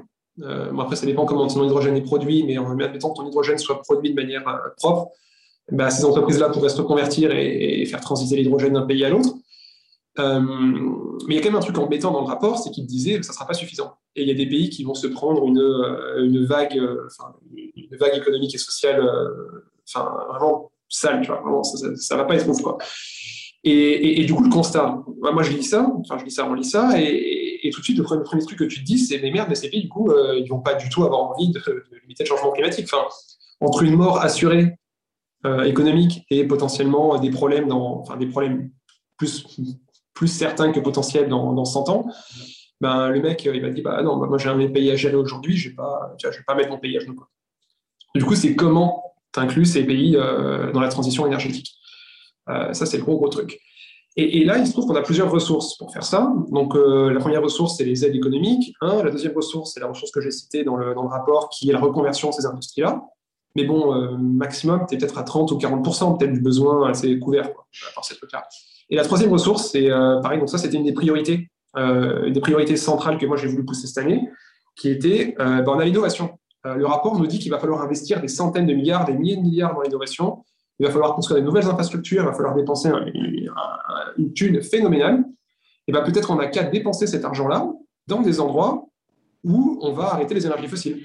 Et donc, euh, je prends l'exemple en France euh, des Cévennes, parce que c'est là-bas que j'ai fait mes études. Dans les Cévennes, euh, on a arrêté le charbon quasiment du jour au lendemain. Du coup, ça a été une catastrophe sociale phénoménale. Peut-être que en arrêtant le charbon, on aurait pu implanter des centres de recherche. Par exemple, tu vois, si ITER, au lieu d'être à Aix, avait été dans les Cévennes, donc ITER, c'est le réacteur de recherche expérimentale, bah, peut-être que finalement, ça aurait permis de maintenir une activité sociale, économique dans les Cévennes et permis justement de compenser la fin du, la fin du charbon. Bon, après, je pense que pour des raisons pratiques, logistiques, c'était impossible de mettre ITER dans les Cévennes, pour des raisons de transport de, bobines, mais tout ça pour dire que si on garde la même logique et qu'on dit, OK, demain, on arrête, euh, par exemple, le charbon en Allemagne, dans le land où ils font plein de charbon. Bon, on décide de l'arrêter demain, enfin, en gros, dans un an, deux ans, quoi. Et ben, du coup, il faut qu'on trouve un moyen de remplacer cette activité économique-là. Et euh, ça tombe bien parce qu'on a, on sait qu'on on doit dépenser énormément d'argent pour faire de la recherche, pour trouver des solutions contre le changement climatique. Et ben, du coup, on n'a qu'à compenser ce qu'on enlève par, euh, par de la recherche. Euh, par de la recherche, par l'installation d'énergie renouvelable, etc. Euh, et donc là, on s'est mis à faire des. Bah, l'idée, elle a bien accroché. Tout le monde était là, mais oui, effectivement, c'est pas mal. Du coup, on a commencé à faire des calculs de table pour savoir exactement qu'est-ce qu'il fallait remplacer, comment il fallait remplacer, quel montant, etc. on a eu des débats interminables sur le montant du PIB à consacrer, consacré à ça. Mais en gros, il faut avoir en euh, tête qu'en gros, ce serait entre, entre 0,5 et 2% du PIB euh, mondial à consacrer à la recherche et l'innovation pour les, euh, contre le changement climatique qu'on pourrait orienter finalement vers, vers, vers des, des, zones affectées par la fin des énergies fossiles. Donc vraiment, pour résumer l'idée, c'est dire, voilà, maintenant, on sait qu'on a cette feuille de route-là pour limiter le changement climatique dans le cadre des objectifs que je t'ai donnés avant mais on sait que ça va faire beaucoup de mal à certains pays, à certaines populations, et ça tombe. Et, de l'autre côté, on a beaucoup d'opportunités, et on sait qu'on va devoir dépenser des milliards et des milliards et des milliards sur l'innovation. Et ben, du coup, tant qu'à faire, on fait l'innovation dans ces zones-là. Euh, donc, on fait des ITER, on fait des CERN, on fait, euh, on fait j'en sais rien, euh, des, projets méga science, on fait des, tout ce que tu veux dans ces zones-là. Donc, ça, c'était le, premier truc. voilà. Et, ensuite, il y avait aussi un une autre problématique, c'est que, en te parlant un petit peu de, cet aspect-là, innovation, j'ai aussi, aussi évoqué le problème de l'acceptabilité sociale, finalement. C'est-à-dire que pour un État, si ce n'est pas acceptable socialement de le faire, il ne le fera pas. Mais on l'a vu en France avec les Gilets jaunes. Euh, des fois, juste certaines mesures, elles vont être trop discriminantes pour une certaine population. Et même si elles vont dans le bon sens, et les Gilets jaunes se revendiquent, maintenant je l'ai vu, euh, les, derniers qui restent euh, se revendiquent vraiment ouvertement écolo et ils veulent lutter contre le changement climatique mais pour autant, euh, ils sont quand même contre cette taxe-là. Et ça montre bien qu'il euh, faut trouver un moyen de réconcilier les deux. Tout le monde est d'accord sur le fait qu'il faut le faire, mais euh, si ça te met vraiment dans la panade financière jusqu'au bout, bah, c'est pas acceptable non plus. Donc il faut vraiment trouver des moyens d'inclure tout le monde, d'augmenter l'acceptabilité sociale de tout ça. Et donc c'est pour ça que quand tu regardes dans le communiqué, on a trois bullet points. on a quatre bullet points et il y en a trois sur les quatre qui sont euh, dédiés à des euh, mesures qui permettent d'augmenter l'acceptabilité sociale de ces mesures-là. C'est en gros, tout le monde va devoir faire un énorme sacrifice, tout le monde va devoir mettre énormément d'argent pour régler ce problème-là. C'est un objectif qu'on a tous ensemble. Mais pour que ce sacrifice soit, euh, se fasse de manière égale, qu'il se fasse de manière agréable pour tout le monde et inclusif pour tout le monde, et eh ben en gros, voilà trois idées qu'on propose quoi, au leader du G20. C'est pour faire passer la pile à votre population, pour que tout le monde sorte gagnant de cette histoire. Voilà trois idées. Donc la première idée, c'était va permettre aux communautés de posséder eux-mêmes euh, les, éoliennes, les circuits de distribution d'électricité, les panneaux solaires. Euh, peut-être que tu le sais, mais en France, dès que tu veux implanter un champ d'éolien, c'est la guerre avec les locaux. Les locaux, ils veulent pas. Parce que c'est moche, ça fait du bruit, parce que ça tue les oiseaux, enfin, il y a toujours des raisons, tu vois. Et euh, ils se sont rendus compte que dans le monde entier, quand tu impliques la communauté locale dans le processus d'implantation du parc éolien, et y compris financièrement, quand tu leur permets de posséder le parc éolien et donc du coup d'obtenir des dividendes, bah, c'est beaucoup plus facile. Finalement, quand les gens, c'est leur projet, qu'ils ont leur mot à dire, c'est beaucoup plus facile. Donc le premier, c'est de dire, bah, il faut que tous les projets d'énergie renouvelable, de green energy et de réseaux d'électricité soient faits, soient mm, pensés, conçus et financés par les communautés locales, entre autres. voilà, donc pour faciliter leur application, leur faciliter leur acceptabilité. Le deuxième truc, dont je te disais, c'était investir dans les énergies, dans l'innovation énergétique en focalisant sur les zones qui vont être euh, abandonnées par les énergies fossiles sinon, euh, pour permettre à ces gens-là de voter en bonne âme conscience. Les gens du Texas, ils vont pas voter Trump parce que Trump il défend le charbon, ils vont peut-être voter pour quelqu'un d'autre parce que quelqu'un d'autre leur donne d'autres opportunités aussi. Ok, on sort du charbon, vous avez autre chose, enfin du pétrole au charbon au Texas. Et le dernier truc, c'était la mobilité euh, électrique, ce qu'on a appelé sustainable transportation, donc les moyens de transport, on va dire sustainable. J'arrive jamais à le traduire en français, celui ah, c'est durable. durable en tout cas, euh, neutre en carbone. Voilà. Et, ça, pareil, ça a été un ajout de dernière minute. Euh, parce qu'en fait, on s'est rendu compte que dans le rapport de, l'Agence internationale de l'énergie, ça parlait beaucoup de la mobilité rurale, à la mobilité euh, électrique dans les villes. Donc, avec des objectifs très clairs sur le pourcentage de voitures en 2025, en 2035, en 2050 qui doivent être électriques, le pourcentage de camions qui doivent être électriques, etc. Mais ça n'évoquait pas du tout le sujet rural. Et euh, effectivement, euh, avais ça, c'est la déléguée allemande qui est venue avec ce sujet-là.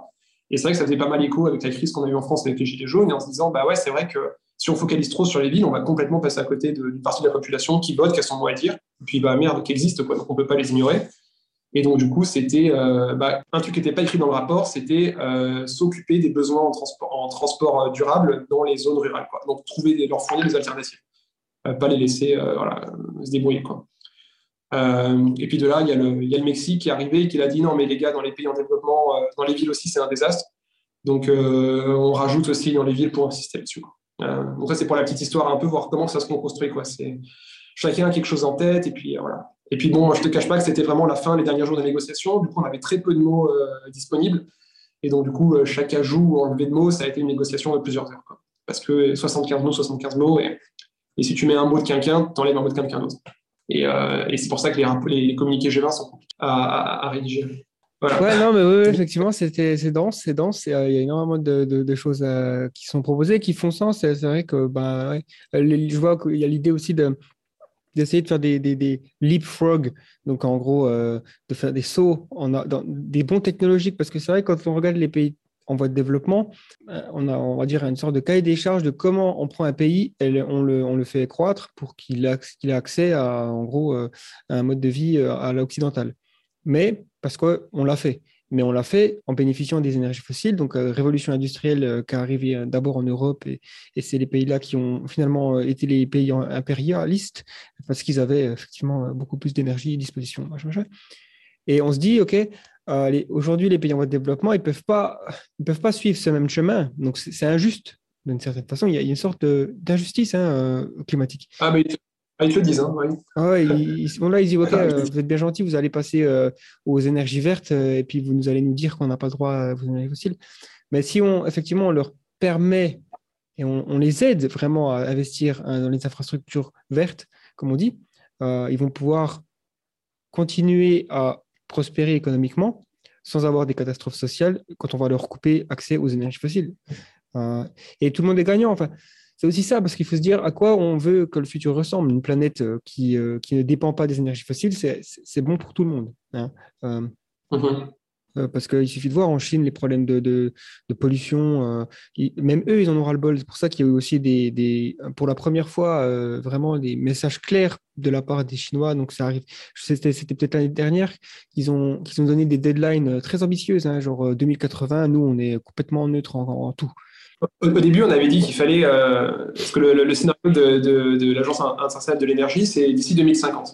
Et le dernier jour des négociations, en gros, tu as la déléguée chinoise qui nous dit que euh, son gouvernement avait relu le, brouillon de communiqué et que 2050 serait entré en contradiction avec leur propre objectif à eux qui était de 2060. Et donc, du coup, il y a eu une passe d'armes de dernière minute à base de non, la Chine coupe veto sur 2050. Et tout le monde était là, mais non, on va pas mettre 2060, euh, c'est n'importe quoi. 2050, 2050, c'est déjà trop tard, tu vois. Et donc, finalement, on en arrivé à la conclusion que euh, mid-century, donc d'ici le milieu du siècle, ça correspondait à tout le monde. Et, je trouve ça, cette anecdote, elle, est intéressante pour voir comment ça se construit finalement un processus politique. C'est que bah, des fois, tu es obligé un petit peu d'être un peu plus vague parce que juste euh, quelqu'un va te mettre un veto, quoi, et pour autant, il faut quand même arriver à se mettre d'accord. Et euh, donc là, c'était 2050, 2060. Et voilà, c'était c'était c'était ce que je te disais aussi au début, quoi. C'était que bah, chacun, en fonction de ses engagements, finalement, il va chercher à, à, tirer le communiqué dans un sens ou dans l'autre. excuse-moi du coup pour cette parenthèse. Mmh. non, parfait. C'est vrai que c'est intéressant comme petite anecdote sur les, les, behind the scenes. Mmh. En termes de, il y a aussi un point sur le carbon pricing. effectivement, euh, donc c'est-à-dire mettre un prix sur le carbone, parce que jusqu'ici, euh, enfin aujourd'hui, on a des taxes carbone, mais euh, pendant très longtemps, finalement, c'était gratuit hein, de payer, de, polluer. Donc c'est pour ça aussi qu'il n'y avait pas beaucoup de motivation de la part d'entreprise de se dire, ok, moi je, je fais mon, business en, et, je dégage beaucoup d'externalités négatives, comme on dit, donc de, pollution, que ce soit même des pollutions dans les rivières ou, ou euh, en carbone, mais euh, personne ne me le fait payer, donc euh, finalement. Est-ce que vous insistez sur ce point en, essayant d'avoir une sorte d'accord global sur, sur le, sujet d'une sorte de taxe carbone?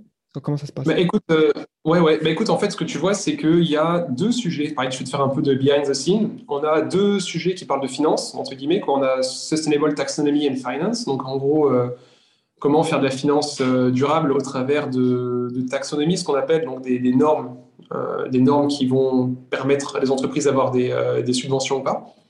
Et on a une autre aussi, un autre sujet qui touche à la finance, qui est le carbon pricing mechanism, donc les, mécanismes justement de donner un prix au marché du carbone. Et à la base, c'était une seule proposition.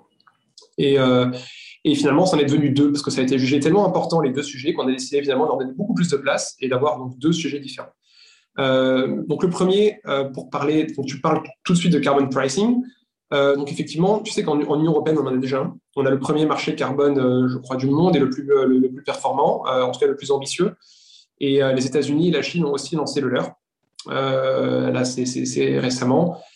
Et donc, en fait, euh, là, en fait, ce qu'on disait, ce qu'on veut dire par là, euh, dans cette, euh, dans cette proposition-là, c'est que, OK, ça existe dans, certains, certaines aires géographiques, mais c'est peut-être pas assez ambitieux, il faut faire plus, il faut aller plus loin. Même en Europe, le marché du carbone, je crois que ça va changer bientôt. Mais pareil, ça couvre que certains domaines de l'économie très particuliers. C'est pas encore globalisé. Et donc, du coup, en fait, ce qu'on dit, c'est qu'il faut que ça soit transversal dans toute l'économie, que tous les pays participent. Et il faut que les prix soient vraiment on va dire, euh, suffisamment important pour que, ben, pour, pour, que les entreprises prennent des actions. Voilà. Et il y a aussi une petite subtilité, c'est à dire il faut aussi que ces mécanismes-là, ils soient euh, internationaux. C'est-à-dire, euh, donc, pas obligé d'avoir, le même marché global. Pourquoi pas avoir un marché global du carbone? Mais à la rigueur, c'est pas, c'est, pas tant obligé. C'est juste qu'il faut que quand tu passes la douane, quand un produit passe la douane, il faut qu'il il y ait une taxe ou au contraire une détaxe en fonction de, euh, des conditions dans lesquelles a été produit euh, le produit. Par exemple, si tu importes euh, un produit de Chine qui a été construit, qui a été fabriqué dans un endroit où il y a beaucoup de charbon, c'est très sale, et que le prix du carbone en Chine est très très bas.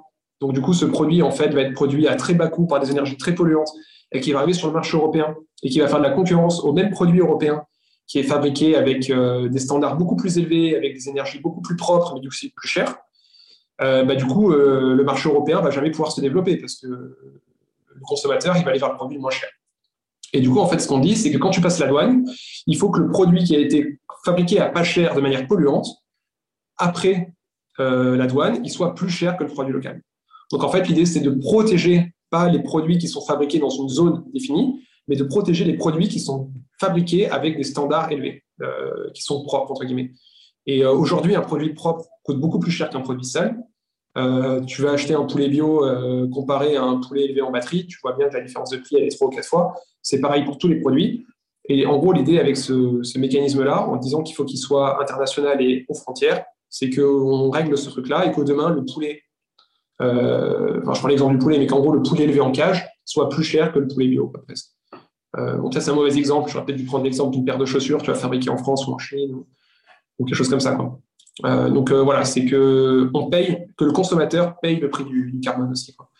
Mais bon, après, euh, pose des grosses questions parce que du coup, ça va augmenter les prix de tout et réduction du pouvoir d'achat, tout ça, tout ça. Est-ce que ça pourrait pas être graduel, c'est-à-dire que ça augmente de 1% tous les ans, quelque chose comme ça? Si, si, si, si, il faut que ça soit comme ça. Pour laisser les gens se, se, mettre à, jour, quoi, finalement. Puis que laisser la place au marché des produits propres voilà, qui, qui se développent il faut que ça reste socialement inclusif. Il ne faut pas que du coup, bah, du jour au lendemain, euh, les gens les plus pauvres puissent plus se permettre d'acheter des, biens qui avant n'étaient pas chers. Ouais. Est-ce que ça passe aussi par des subventions? Je pense que voilà, bah, justement, j'avais une question aussi finalement sur, les, voitures électriques, enfin les, les, véhicules électriques. Même si tu, euh, il y a un point qui, qui est mentionné hein, sur euh, dans le communiqué sur les améliorer l'accès ruraux rural des, de, de voilà des avec des transports durable. Je fais aussi une traduction en live. C'est pas facile. Euh, et donc, du coup, euh, ouais, ça passe, j'imagine, par euh, bah, construire peut-être beaucoup plus de stations de recharge si on, se dirige vers des voitures électriques ou à hydrogène. Donc, ça, c'est subventionné. Ah, ah, alors oui, oui, oui, oui, oui. alors subventionné. Alors une fois de plus, on va distinguer, tu vois, les deux aspects. Le premier aspect, ça va être, il faut faire ça, il faut construire des stations de recharge. Et donc, du coup, euh, à quelle fréquence, combien, c'est décrit dans le, dans le rapport euh, de l'ONU. Donc, euh, ça, du coup, on n'a pas gaspillé des mots pour le redire, c'est déjà dans le rapport.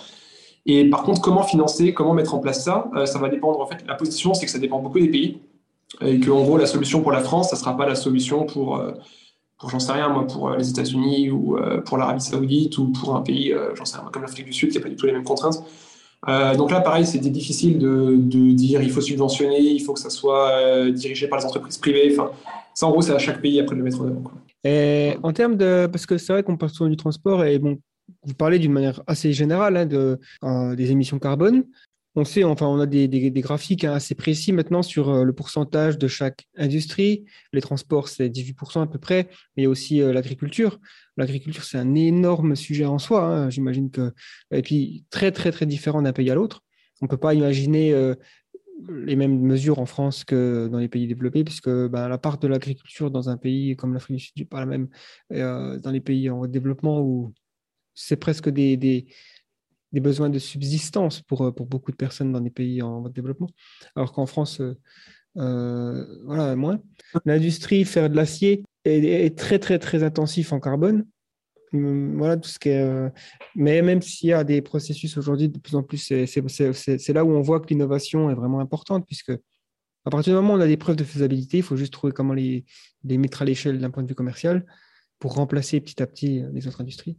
Et, sur l'agriculture, ça me fait penser à un truc rigolo. Euh, on sait que l'agriculture faite euh, avec euh, enfin, des, gros tracteurs, etc., avec des gros moyens, aujourd'hui, elle peut être assez carbone intensive, donc générer beaucoup de, gaz à effet de serre. Et d'autant plus quand l'agriculture elle est faite à l'autre bout du monde et que tu vas importer du soja, j'en sais rien, du continent sud-américain et que tu vas exporter depuis la France, pareil en Amérique du Sud.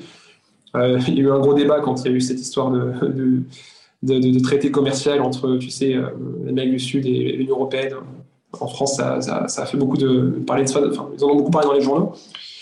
Et, euh, en gros, du coup, j'avais ça en tête, et puis je m'étais dit, OK, on, sait aussi qu'il y a beaucoup de métiers qui vont disparaître. Et euh, donc, il faut savoir aussi, alors pareil, je fais une petite digression, dans le cadre du Y20, le jour du. On en fait, on a organisé plein de, réunions avec des experts euh, de l'industrie, organisées soit par les délégués, soit par les organisateurs. Et donc, notamment, on a eu sur la semaine officielle de négociation, on a eu chaque jour des directeurs d'agences de l'ONU.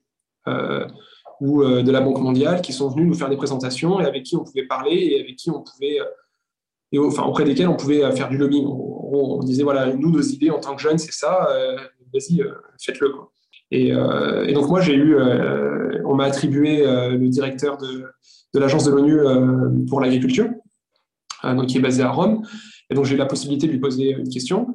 Et, donc moi, je lui ai dit, mais d'accord, on voit d'un côté que il y a des jobs qui disparaissent. On voit que de, l'autre côté, avec la pandémie, euh, euh, bah, les frontières se sont fait fermer, et qu'on s'est rendu compte que peut-être être trop interdépendant euh, d'un bout à l'autre du monde, c'était pas bon non plus. Et de l'autre côté, on sait qu'il faut qu'on réduise nos, gaz à effet de serre. Donc, un, il faut qu'on fournisse du job localement à des gens qui vont le perdre.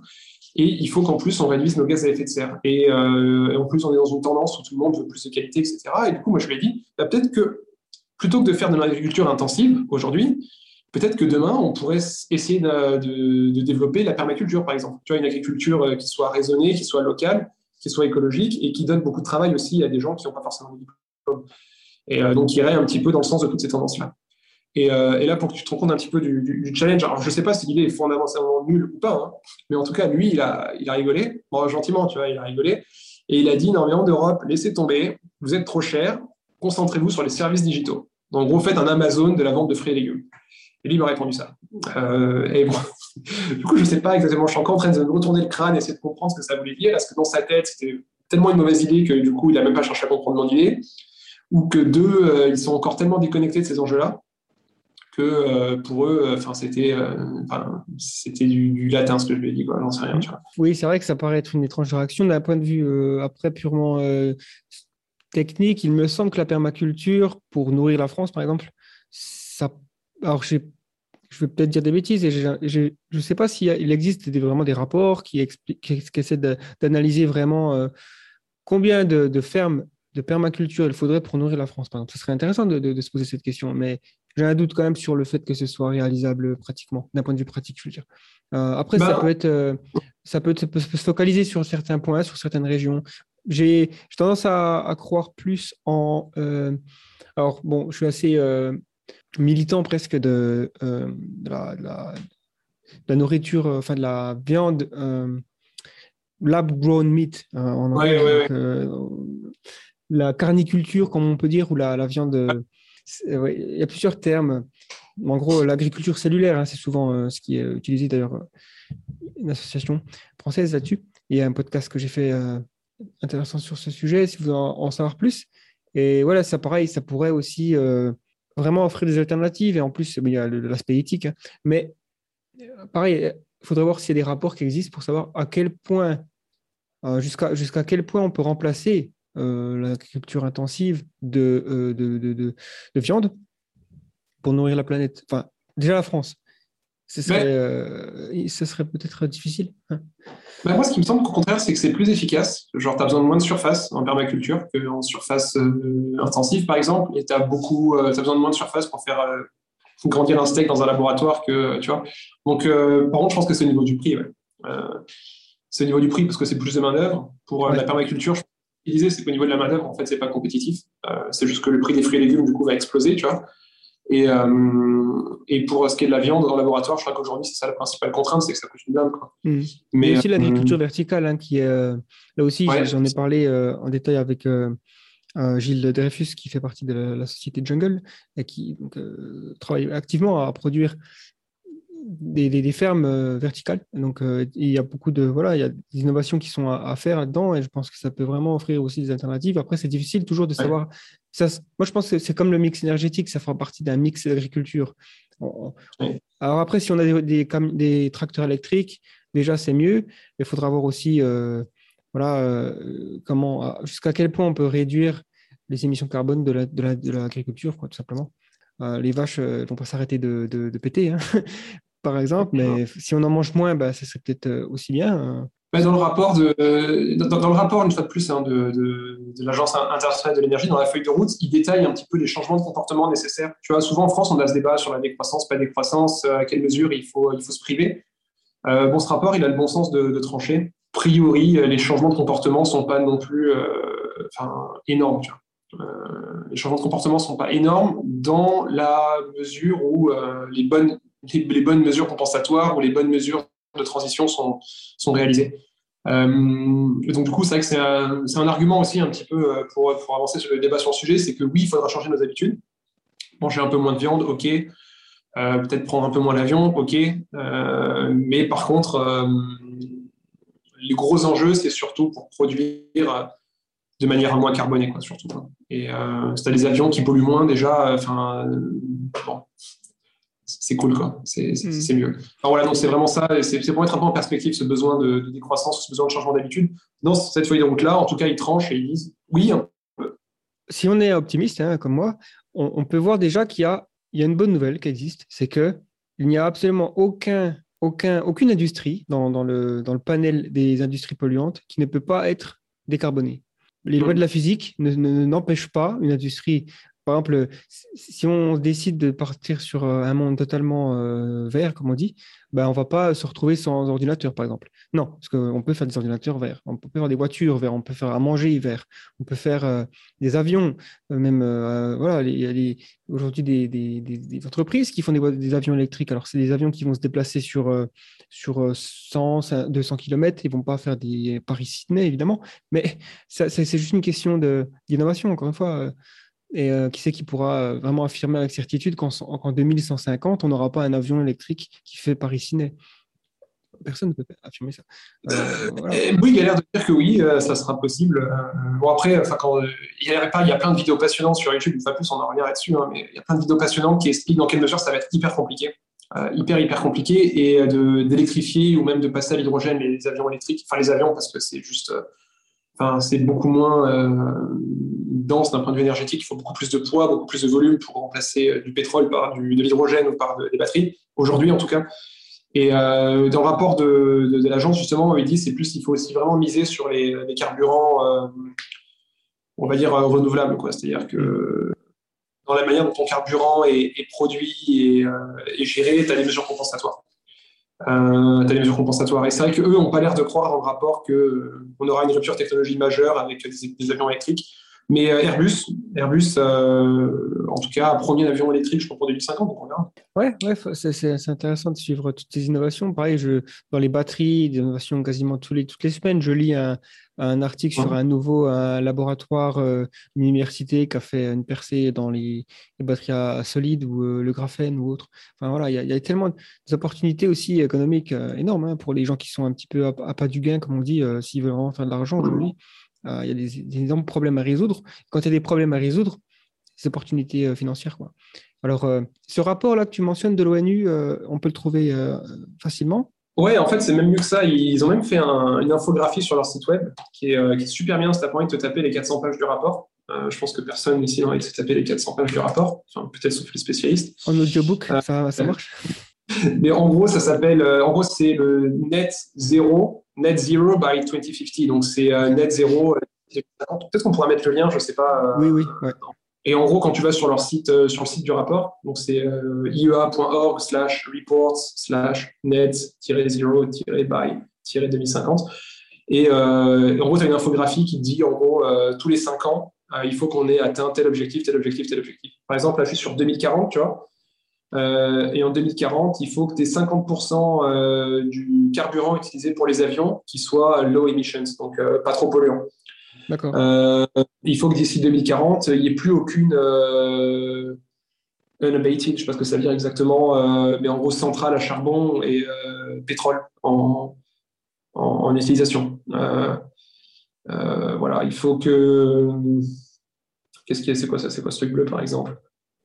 Ah oui, ça, c'est intéressant, ça, tu vois, j'ai pas fait exprès. Euh, mais ils disent nuclear power, donc en gros, d'ici 2040, il faut qu'on ait ajouté euh, 24 gigawatts de capacité nucléaire par an euh, d'ici 2040 pour atteindre les objectifs. Donc ça a le bon goût de répondre à un, un- tu un argument français où il y a des gens qui disent non, on peut tout faire sans nucléaire. Bah, a priori, euh, les gens euh, qui ont le plus de ressources au monde qui ont travaillé sur le sujet disent bah, pas tant que ça. Non, au contraire, on a besoin du nucléaire. Et euh, dans ce rapport, d'ailleurs, je crois que le nucléaire, d'ici 2050, c'est 10 ou 15% au niveau mondial. Euh, Donc, c'est pas non plus euh, tu vois, du tout nucléaire, hein. ça reste quand même du, du quasiment tout, euh, tout renouvelable, mais il faut quand même une, une, base, une base nucléaire d'après eux. Voilà. C'est aussi le bon goût aussi de mettre en, en perspective les gens qui en France te disent non, il faut absolument 75% de nucléaire. Bon, enfin, on peut faire avec moins. Quoi. On peut Ouais. faire aussi avec moins. Je mettrai le lien dans la description, effectivement. euh, C'est intéressant. Bon, je ne sais pas s'il il existe euh, en, en français, ce site, mais euh, ce serait... Available in Chinese aussi. Non, ceux qui parlent chinois peuvent le. Ah ouais. aussi, ouais. Bon, Il y a peut-être des trucs, je regarderai, je les enverrai peut-être après, des, des, des- des traductions en français, quelque chose comme ça. ouais. D'ailleurs, votre rapport à vous, enfin, le communiqué euh, White 20 de Y20, il va être euh, en français aussi? Euh, c'est pas prévu encore. Alors, on, a eu la, on a eu la question, en fait, si on fait une traduction, elle sera pas officielle. Euh, il n'y a pas l'organisation ne, ne- prévoit pas de traduction officielle. Donc, euh, nous, on va voir si on trouve un moyen de faire une traduction Ouais. correcte, mais elle sera jamais officielle en tout cas, puisqu'elle n'a pas été signée. C'est que la version anglaise qui a été signée par tout le monde. D'accord. Au niveau des prises de décision, enfin, parce que là, on- pour, pour parler du G20 d'une manière générale, au niveau des, des prises de décision, est-ce qu'elles sont contraignantes pour les États Parce qu'au final, toi, les, les- les États, ils font un peu ce qu'ils veulent. Quoi, hein. Euh, Si jamais bah, on parle de taxe carbone, euh, si le G20 se dit OK, tout le monde se serre la main et avec un sourire, OK, il faut adopter une taxe carbone, et puis en rentrant chez soi, le- la Chine se dit non, ou l'Arabie Saoudite se dit non, la Russie, enfin, je prends des, des exemples au Mhm. hasard. Enfin, ouais, un petit peu pas au hasard, mais euh, Je pourrais prendre aller au hasard euh, de l'Islande. Veux dire, ouais. Euh, non, alors non, le G20, le G20 n'a pas vocation, c'est ce qu'on disait aussi, le G20 n'a pas vocation à prendre des décisions contraignantes. Par contre, par contre, par contre, dans le cadre du G20, tu peux appeler à prendre une décision contraignante. Donc, par exemple, ce que tu peux dire, c'est que, OK, le G20 reconnaît qu'un accord international doit être défini, écrit sur ce sujet-là. Et ensuite, c'est le accord international qui sera négocié en parallèle, qui lui aura le pouvoir d'être contraignant. Mais dans le G20 n'a pas vocation à prendre des décisions contraignantes. Par contre, voilà, euh, on peut le faire, on peut appeler pour une décision contraignante. Et euh, donc, par exemple, euh, tu as un autre sujet sur lequel j'ai beaucoup travaillé, qui était le sujet environnement, donc Natural Environment and Biodiversity. moi, j'ai décidé de cette année d'arriver un peu et de, de, jeter un balai dans la mare. Et direct, je leur ai dit, OK, dans notre conception de l'environnement naturel, il faut qu'on prenne en considération l'orbite terrestre et l'espace extérieur, y compris la Lune. Tu vois. je suis arrivé, je dis, aujourd'hui, quand on parle d'environnement, on parle de la Terre. Moi, mon point, c'est de dire l'environnement humain euh, indispensable à la survie de l'humanité, euh, ou en tout cas la société telle qu'on la connaît, c'est plus uniquement l'environnement terrestre, c'est aussi ce qui est autour de la Terre. Et pourquoi en fait hein, Tout simplement, euh, l'argument le plus puissant, c'est de se dire que ce soit les services financiers, la gestion des énergies renouvelables via les, les, prévisions météorologiques, que ça soit le positionnement GPS, que ça soit dont, dont dépendent justement, tu les sauveteurs, les balises qui surveillent l'environnement, euh, la, surveillance de la déforestation, etc. Tout dépend aujourd'hui de satellites. Et c'est les satellites qui sont euh, très souvent en orbite basse, pas toujours, mais très souvent en orbite basse. Et aujourd'hui, on commence à avoir un problème, enfin ça fait longtemps qu'on le voit, mais on commence aujourd'hui à en prendre un peu plus conscience, c'est qu'on a complètement pollué l'orbite basse. Il y a énormément de déchets spatiaux en orbite basse, et euh, un déchet spatial en orbite basse, euh, il suffit qu'il peut être aussi petit qu'il veut, euh, il, rentre, il rencontre un autre déchet spatial ou un autre satellite ou la Station spatiale internationale, et tu as un effet boule de neige, et tu te retrouves en quelques années avec en gros bah, l'humanité coincée sur Terre parce qu'il y a un nuage de déchets qui voyage à des vitesses phénoménales en orbite terrestre, et du coup, tu peux plus traverser. Quoi. Si tu traverses, tu te fais défoncer. Quoi. Tu te prends enfin comme un coup de fusil à pompe quand tu passes. Quoi.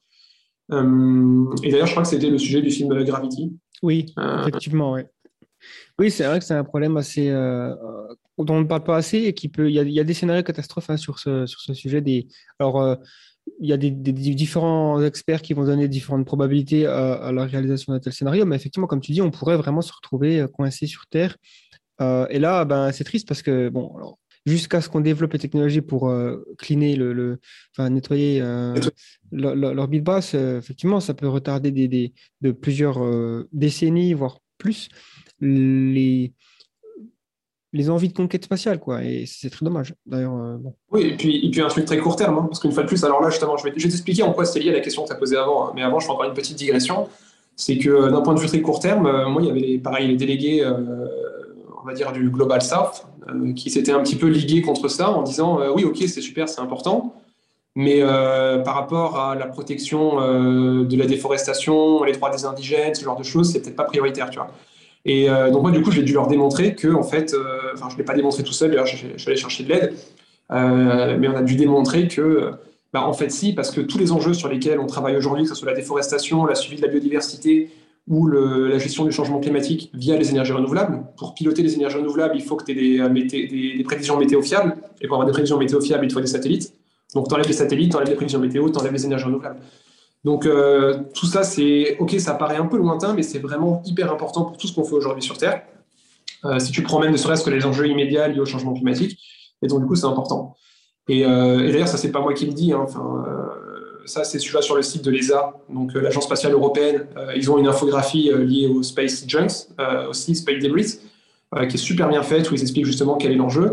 Et moi, pour convaincre les autres délégués, parce que c'était la première année où on en parlait, c'est la première, première fois que quelqu'un débarquait avec cette idée-là, tout le monde m'a regardé avec des grands yeux en mode, mais lui, il, est perché. Quoi. Et donc, du coup, pour les convaincre que c'était une bonne idée, j'ai réussi à, elle était très contente, d'ailleurs, ça n'a pas été très compliqué de négocier avec elle, euh, avec euh, Catherine Courtenay, qui est euh, l'ancienne directrice de l'Agence spatiale britannique, qui est très active sur ces sujets-là, qui est venue faire une présentation de une heure, une heure et demie avec les autres délégués pour bah, présenter le sujet et répondre à leurs questions. Et tu vois, pour teaser un peu ce qu'il faudrait faire le Y20 l'an prochain, c'est aussi un. L'étiquette Y20, ça donne la légitimité pour aller chercher des gens comme ça pour venir appuyer les idées que vous avez. Quoi Par exemple, moi, je n'étais pas du tout légitime pour parler de ça. Je savais que c'était un problème. Je suis allé chercher quelqu'un qui serait plus légitime. Et l'étiquette Y20 permet de le faire. Donc, c'est vraiment c'est, enfin, c'est quelque chose de reconnu. Quoi. Cette personne, elle nous disait que euh, c'est très important que ces engagements soient legally binding, qu'ils soient contraignants, justement. Et, euh, donc, du coup, dans le cadre du, du Y20 pour pousser au G20, ce qu'on pousse, c'est que, OK, il faut avoir des, il faut faire quelque chose sur ces sujets-là et il faut que ça soit euh, contraignant. Euh, voilà. Et ça, tu le vois, euh, euh, c'était pas là, c'était dans la, proposition sur l'économie circulaire. Tu vois, là, on n'appelle pas que sur les déchets spatiaux, mais sur plein d'autres sujets. On dit qu'il faut développer des agréments, accords contraignants sur la pollution irrégulée à l'échelle globale, comme les plastiques, la nourriture, le textile, les déchets spatiaux, les poussières qui voyagent à travers les frontières et les déchets numériques aussi. Un gros enjeu, les déchets numériques, finalement les algorithmes mal optimisés qui consomment beaucoup plus d'énergie que ce qu'ils pourraient. Quoi. Euh, enfin voilà, donc tout ça pour dire que le G20 n'est pas contraignant, mais le G20 peut appeler à des actions contraignantes. Mmh, ouais, d'accord. Ça, ouais. Bah, ça fait sens, hein. de toute façon, c'est vrai qu'on vit dans un monde euh, interconnecté aujourd'hui, et comme tu disais, euh, on ne peut plus juste regarder ce qui se passe au sein de notre pays, puisque mmh. Le voisin qui pollue va affecter, euh, voilà, il n'y a pas de, de, de frontières fait de murs euh, en béton quoi, entre les pays. Hein. La, euh, pollution, le... ouais, ouais, j'ai. De façon, voilà. Mais euh, du coup, par, par, rapport à votre communiqué, du coup, quels sont. Qu'est-ce qui garantit que que vous, que vous avez écrit, vos propositions, elles seront considérées, elles ne pas juste ignorées. Enfin, c'est, finalement, c'est une, question peut-être naïve. C'est un peu l'éléphant dans la, dans, la, dans la pièce, comme on dit en anglais, l'éléphant. Écoute, je, je, je, vais dire la même chose. J'ai eu la même question il n'y a pas longtemps. Quelqu'un qui était euh, pareil, qui me disait Mais de toute façon, ce que vous dites, là, c'est du blabla, ça ne sert à rien. Et j'étais là, bah, oui et non. C'est-à-dire que on n'a aucune, aucune loi qui oblige les gouvernements à nous écouter. Par contre, c'est eux qui ont décidé de créer ce groupe de travail, c'est eux qui ont décidé de donner la parole aux jeunes, c'est eux qui ont décidé de les écouter. Comme tu t'es rendu compte, c'est pas un truc que tout le monde connaît encore, c'est pas hyper médiatisé, donc c'est pas un truc qu'ils peuvent utiliser politiquement. Donc c'est vraiment une opportunité qu'ils nous donnent et eux s'engagent à nous écouter et à prendre en compte ce qu'ils nous disent. Alors après, concrètement, comment ils font ça? Le premier truc, c'est que, un, le communiqué qu'on a écrit, il est remis à l'équipe de la présidence euh, du G20. Donc là, il a été remis au représentant spécial du président italien euh, sur le, les sujets G20 donc, euh, et son équipe aussi et son staff euh, technique était là. Normalement, euh, quand c'est en temps hors Covid, il y a même une remise de, de communiqué officiel au président en main propre. Bon, là, comme c'était en ligne, on n'a pas fait ça. Mais bon, du coup, c'est remis au staff du président. On a plusieurs heures de travail tout au long du processus avec la présidence du G20 sur ces sujets-là pour leur faire donner, leur donner nos priorités, savoir comment c'est reçu, etc. Donc, on sait qu'ils nous écoutent, on sait qu'on en parle. Après, bon, ils nous écoutent ou ils nous écoutent pas, ça c'est autre chose. Quoi. Euh, là, on les a vus sur les enjeux environnementaux, on n'a pas été trop écoutés et du coup, on était un peu dégoûtés. Quoi. Par contre, euh, dans le cadre du, du Y7, euh, il y a une proposition qui a été reprise texto par Boris Johnson. Boris Johnson, donc le Premier ministre britannique, a dit Ouais, cette idée-là, elle vient du Y7, euh, on la prend, elle est bien. Voilà, C'était pour une, une, meilleure prise en compte de la santé, la santé mentale dans les conséquences de la pandémie. Ah oui. Donc, prendre que, voilà. Euh, donc, tu vois, on parle pas, enfin, ok, important, mais bon, peut-être pas la plus ambitieuse, tu vois. je sais pas. Je sais pas, j'ai pas, pas lu en détail le communiqué du G7, mais, mais voilà. Mais en tout cas, nous, au G20, on, on sait pas encore, on va voir. Euh, donc ça, c'est le premier truc. Mais euh, après, l'essentiel de notre travail, on va dire, de lobbying autour du communiqué, c'est nous euh, qui allons le faire. Euh, donc, le premier truc qu'on fait, c'est le restituer auprès de l'opinion publique. Tu vas montrer un peu ce qu'on a fait. Donc, c'est ce qu'on fait là maintenant, tu vois, par exemple. Euh, on a ce call-là, et moi, du coup, je prends le temps d'expliquer euh, bah, un peu ce qu'on a décidé, pourquoi on l'a décidé, euh, et puis euh, voilà, quel, choix on a fait, pour qu'on les a fait. Et euh, on a aussi tout un, tout un énorme travail qui est réservé pour restituer le communiqué aux autorités publiques en France. donc dans chacun de leurs pays, ils ont chacun leur propre processus de, restitution. Mais nous, en gros, on a des rendez-vous avec des, des, enfin, des directeurs d'administration euh, publique, euh, donc des très hauts fonctionnaires, voire euh, des, enfin, des représentants de, staff, du président, ce genre de choses, pour restituer le communiqué, présenter nos priorités et leur dire voilà, pour nous, ça, ça, ça, ça et ça, c'est important. Et, voilà quoi. Alors après, on sait qu'ils nous écoutent, on sait qu'ils nous répondent. Euh, mais d'après les réponses qu'ils nous ont fait, moi, ce que je peux dire pour aujourd'hui, c'est que si ça va dans le sens de quelque chose qu'ils avaient déjà en tête, en général, ils vont me dire euh, oui, c'est très bien, euh, c'est une bonne idée, mais ils l'avaient déjà en tête. Euh, si c'est quelque chose contre lequel ils sont pas d'accord, c'est pas parce que tu leur dis qu'ils vont changer d'avis. Et, euh, et après, euh, quand tu as une idée vraiment nouvelle, euh, moi sur l'espace, on me souvient que la conseillère technique du président disait bah oui, c'est vrai qu'on n'avait pas ça en tête. Mais bon, est-ce que c'est vraiment une priorité? Donc il reste à démontrer que c'est une priorité. Donc voilà, maintenant je saurais démontrer que c'est une priorité. À l'époque, bon, je n'avais pas eu l'occasion de le faire.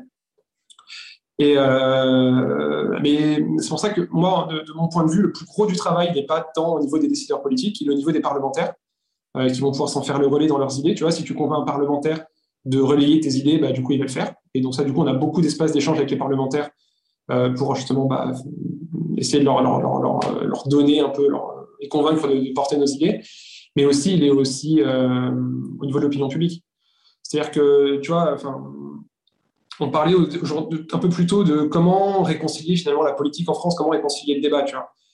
Euh, bah moi, c'est une des priorités principales.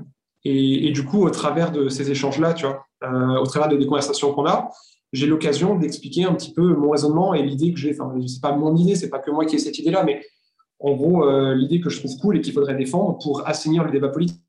Et euh, ou euh, est-ce qu'en France, on va focaliser sur le pourcentage nucléaire, le pourcentage de solaire, ou est-ce qu'en France, on doit d'abord focaliser, on doit se mettre d'accord sur, euh, OK, est-ce qu'on a envie de lutter contre le changement climatique? Oui. Euh, quel effort on est prêt à faire? Est-ce qu'on veut 1,5 Est-ce qu'on veut 2 degrés? Parce qu'aujourd'hui, en France, on n'est pas prêt à respecter nos accords, euh, les accords qu'on a signés. Donc, on va dépasser l'objectif. On est sur une trajectoire de dépassement de l'objectif qu'on a euh, dit vouloir atteindre. Donc, est-ce que vraiment on va atteindre cet objectif? C'est le deuxième débat qu'on doit avoir en France.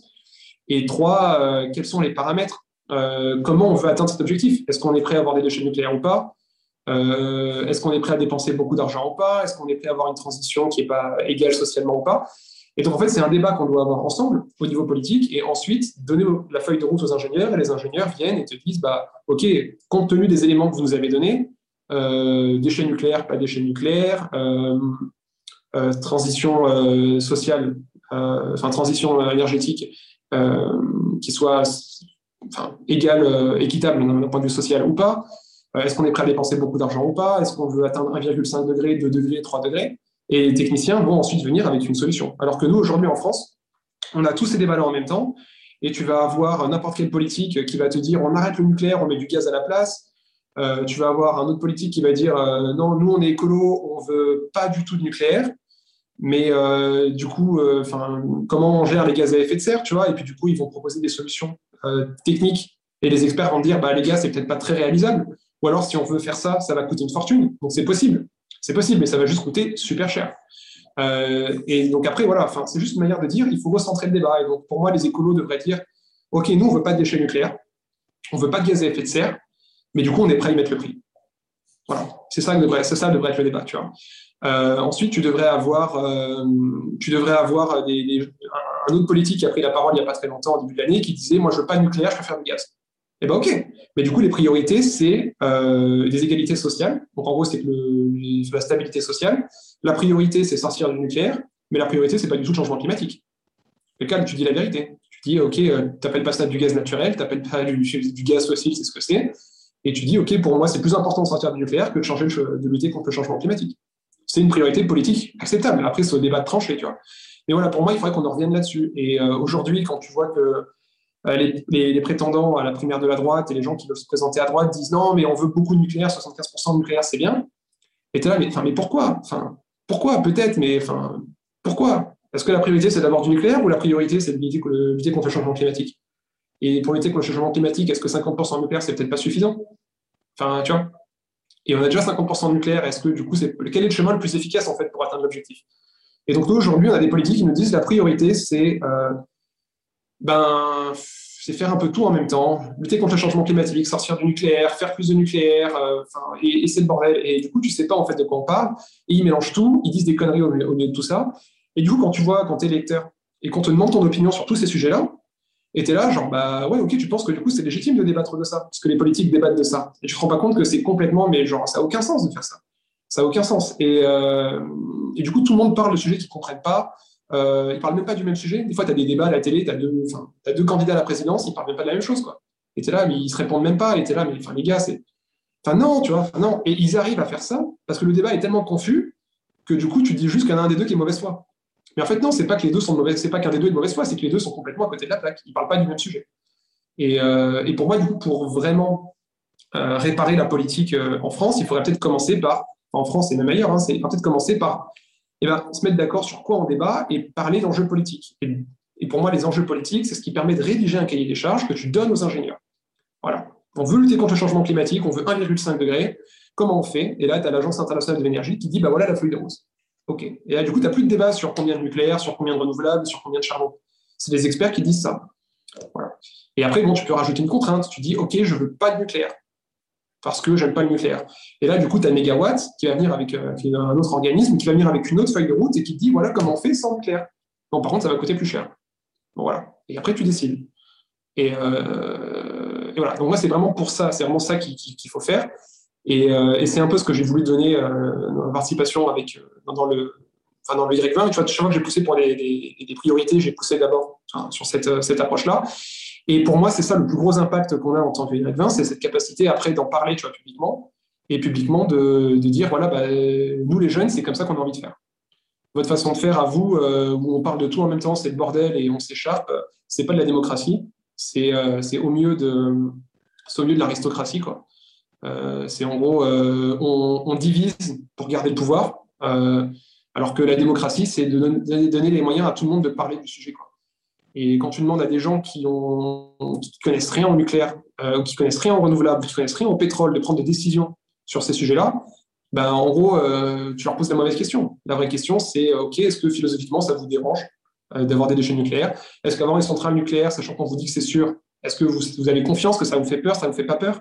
Quel est votre niveau d'acceptation au risque? Et, donc, tu demandes, et tu demandes ça aux gens, et ensuite, euh, tu as ta feuille de route, tu vas voir les ingénieurs et tu leur dis OK, les gens veulent du nucléaire, beaucoup, un peu, pas du tout. Voilà, j'espère que en tout cas ce communiqué sera vu le, le plus possible. Hein, c'est super d'avoir la possibilité de discuter avec ça. C'est vrai que tu m'as approché avec donc, cette proposition de, de, de, faire ce podcast et le Y20, bah, j'étais comme beaucoup de gens, je n'avais jamais entendu parler. Euh, déjà, j'avais une, une, idée assez euh, imprécise de ce que c'est le G20. Hein. Enfin, bon, pour l'année prochaine, enfin, le prochain sommet euh, du G20, comment euh, participer euh, au Y20 euh, pour la délégation française? C'est quoi le processus de sélection? Soit il est en ligne, ça dépendra du Covid, je ne sais pas. Soit il sera en ligne, soit il sera en présentiel à Paris. Forcément, si à Paris, ça, ça, ça, ça, complique un peu les choses. Moi, j'ai pu le faire parce qu'il était en ligne cette année. mais en gros, c'est organisé en France par un institut qui s'appelle l'Institut Open Diplomacy. Donc, c'est l'institut qui était lancé en 2011 pendant la présidence française à l'origine du, du Y20. Donc, euh, c'est l'institut qui historiquement a lancé le Y20 et qui l'organise toujours en France.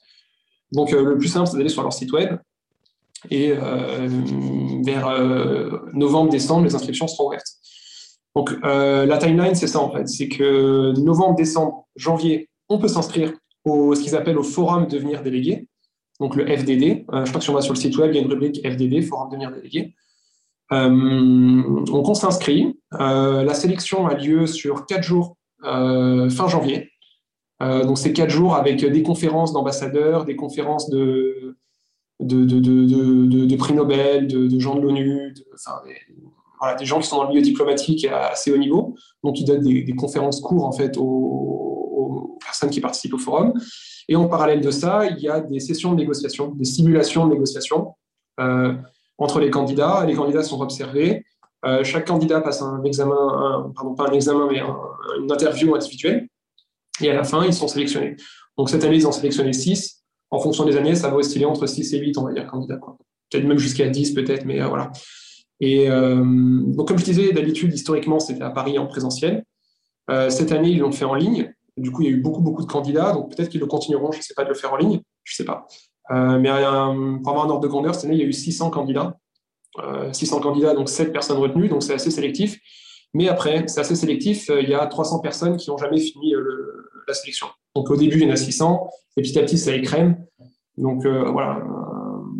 non, ça reste, ouais, il faut avoir de la chance. Il faut avoir de la chance. Mm. Et, euh, mais bon, ça, pareil, une fois de plus, vraiment, il faut insister là-dessus. Il ne suffit pas d'avoir fait une grande école. C'est pas la peine d'avoir fait une grande école, d'être super fort en anglais euh, d'être hyper calé en relations internationales. Il faut vraiment pas avoir peur de participer parce que vraiment, ce qui va être valorisé, c'est la capacité à travailler en équipe. Bon, ok, il faut parler anglais un minimum, mais euh, ça va être la capacité à travailler en équipe et à être capable de, forger un consensus. Quoi. Et, euh, et, donc, on voit les candidats qui ont été sélectionnés, euh, c'est pas les candidats qui ont le plus parlé, qui ont le plus monopolisé la parole, qui ont eu le plus d'idées. c'est vraiment les candidats qui avaient été capables d'avoir une approche constructive et d'aider l'équipe à produire un communiqué de qualité. Donc voilà, si, pour ceux qui ont envie de participer, franchement, c'est, c'est, cool. Hein. ouais, j'imagine. Et en termes de charge de travail, ça représente, y c'est intensif? Ouais, oui et non. donc une fois qu'on est sélectionné, il y a une formation par mois, à peu près une après-midi. Euh, une après-midi de formation le vendredi. Euh, donc on a eu ces deux journées complètes, quoi, quatre fois, quatre fois une demi-journée, euh, qui est étalée sur quatre mois. Et ensuite, euh, oui, quand le sommet commence, après chacun, enfin chacun il met l'énergie qu'il veut, quoi.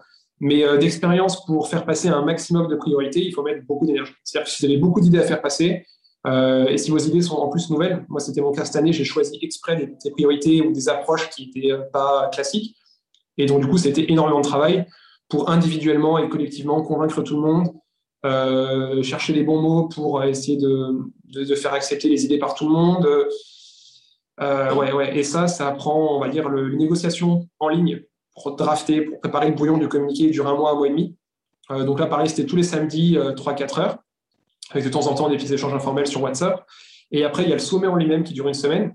Et là, pendant une semaine, moi, ça a été des journées du matin au soir. Quoi. Donc, j'ai pris des congés et c'était de, 10h à 18h. Euh, euh, c'était soit des conférences, soit des négociations. Quoi. Euh, négociations formelles. Mais bon, euh, après, euh, pour ceux qui auront la chance de le faire l'an prochain, c'est en personne. Mm-hmm. Je crois que ça sera en mai l'an prochain. Et donc, du coup, l'Institut paye le billet d'avion pour envoyer les candidats, les délégués là-bas. Et après, du coup, il y a tout le, il y a toute l'organisation euh, du sommet en personne avec euh, les hôtels, les restaurants, euh, les visites de lieux un petit peu spéciaux. Et, et donc, c'est une, super, enfin, une super aventure parce qu'au-delà de ça aussi, on se fait des super bons potes. D'avoir l'occasion de, de, travailler avec des délégués de, 20 autres, 19 autres pays, c'était super. Quoi. Et enfin, ouais, c'était vraiment, vraiment, vraiment cool. Alors, c'est pas fini d'ailleurs, hein, pas fini. Mais du coup, ouais. n'hésitez pas, si vous avez 30 ans, si vous avez plus de 30 ans, trouve autre chose, il y en a plein d'autres. Ça marche. Bon, bah, écoute, euh, on, on, mettra en sorte, euh, on fera en sorte de mettre tout ce qui euh, documentation dans la, dans la description. Et c'est vrai que c'est bien qu'il y ait ce genre de choses. Hein. C'est bien qu'il y ait ce genre d'événement qui permet de, de participer, de sentir aussi qu'on a des idées, qu'on a envie de les manifester, contribuer à, à, des, quand même quelque chose qui est qui pourrait difficilement être plus haut placé finalement. Le G20, c'est la réunion des personnes qui prennent les décisions sur le futur de l'humanité. Hein on, va dire.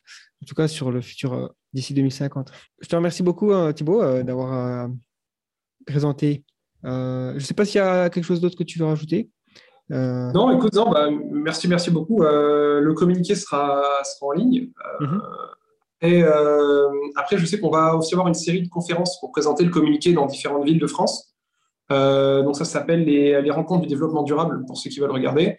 Et par exemple, moi, je serai, il me semble que c'est à Rennes, je crois que ce sera à, non, à Centrale Nantes, pardon, je serai à Centrale Nantes le, 12, 12 octobre, par exemple, pour présenter le communiqué sur les enjeux environnement.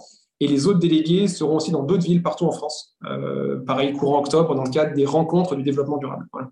Donc, euh, sur Internet, vous pouvez trouver, c'est organisé par l'Institut Open Diplomatie, et il y a la liste euh, des villes où il y aura des événements organisés. Merci d'avoir écouté ce podcast jusqu'au bout. Je vous invite à regarder les anciens podcasts que nous avons faits, mais aussi les vidéos que nous faisons sur YouTube et les documentaires premium sur le site The Flares. C'est Gaëtan de The Flares. Merci et à bientôt.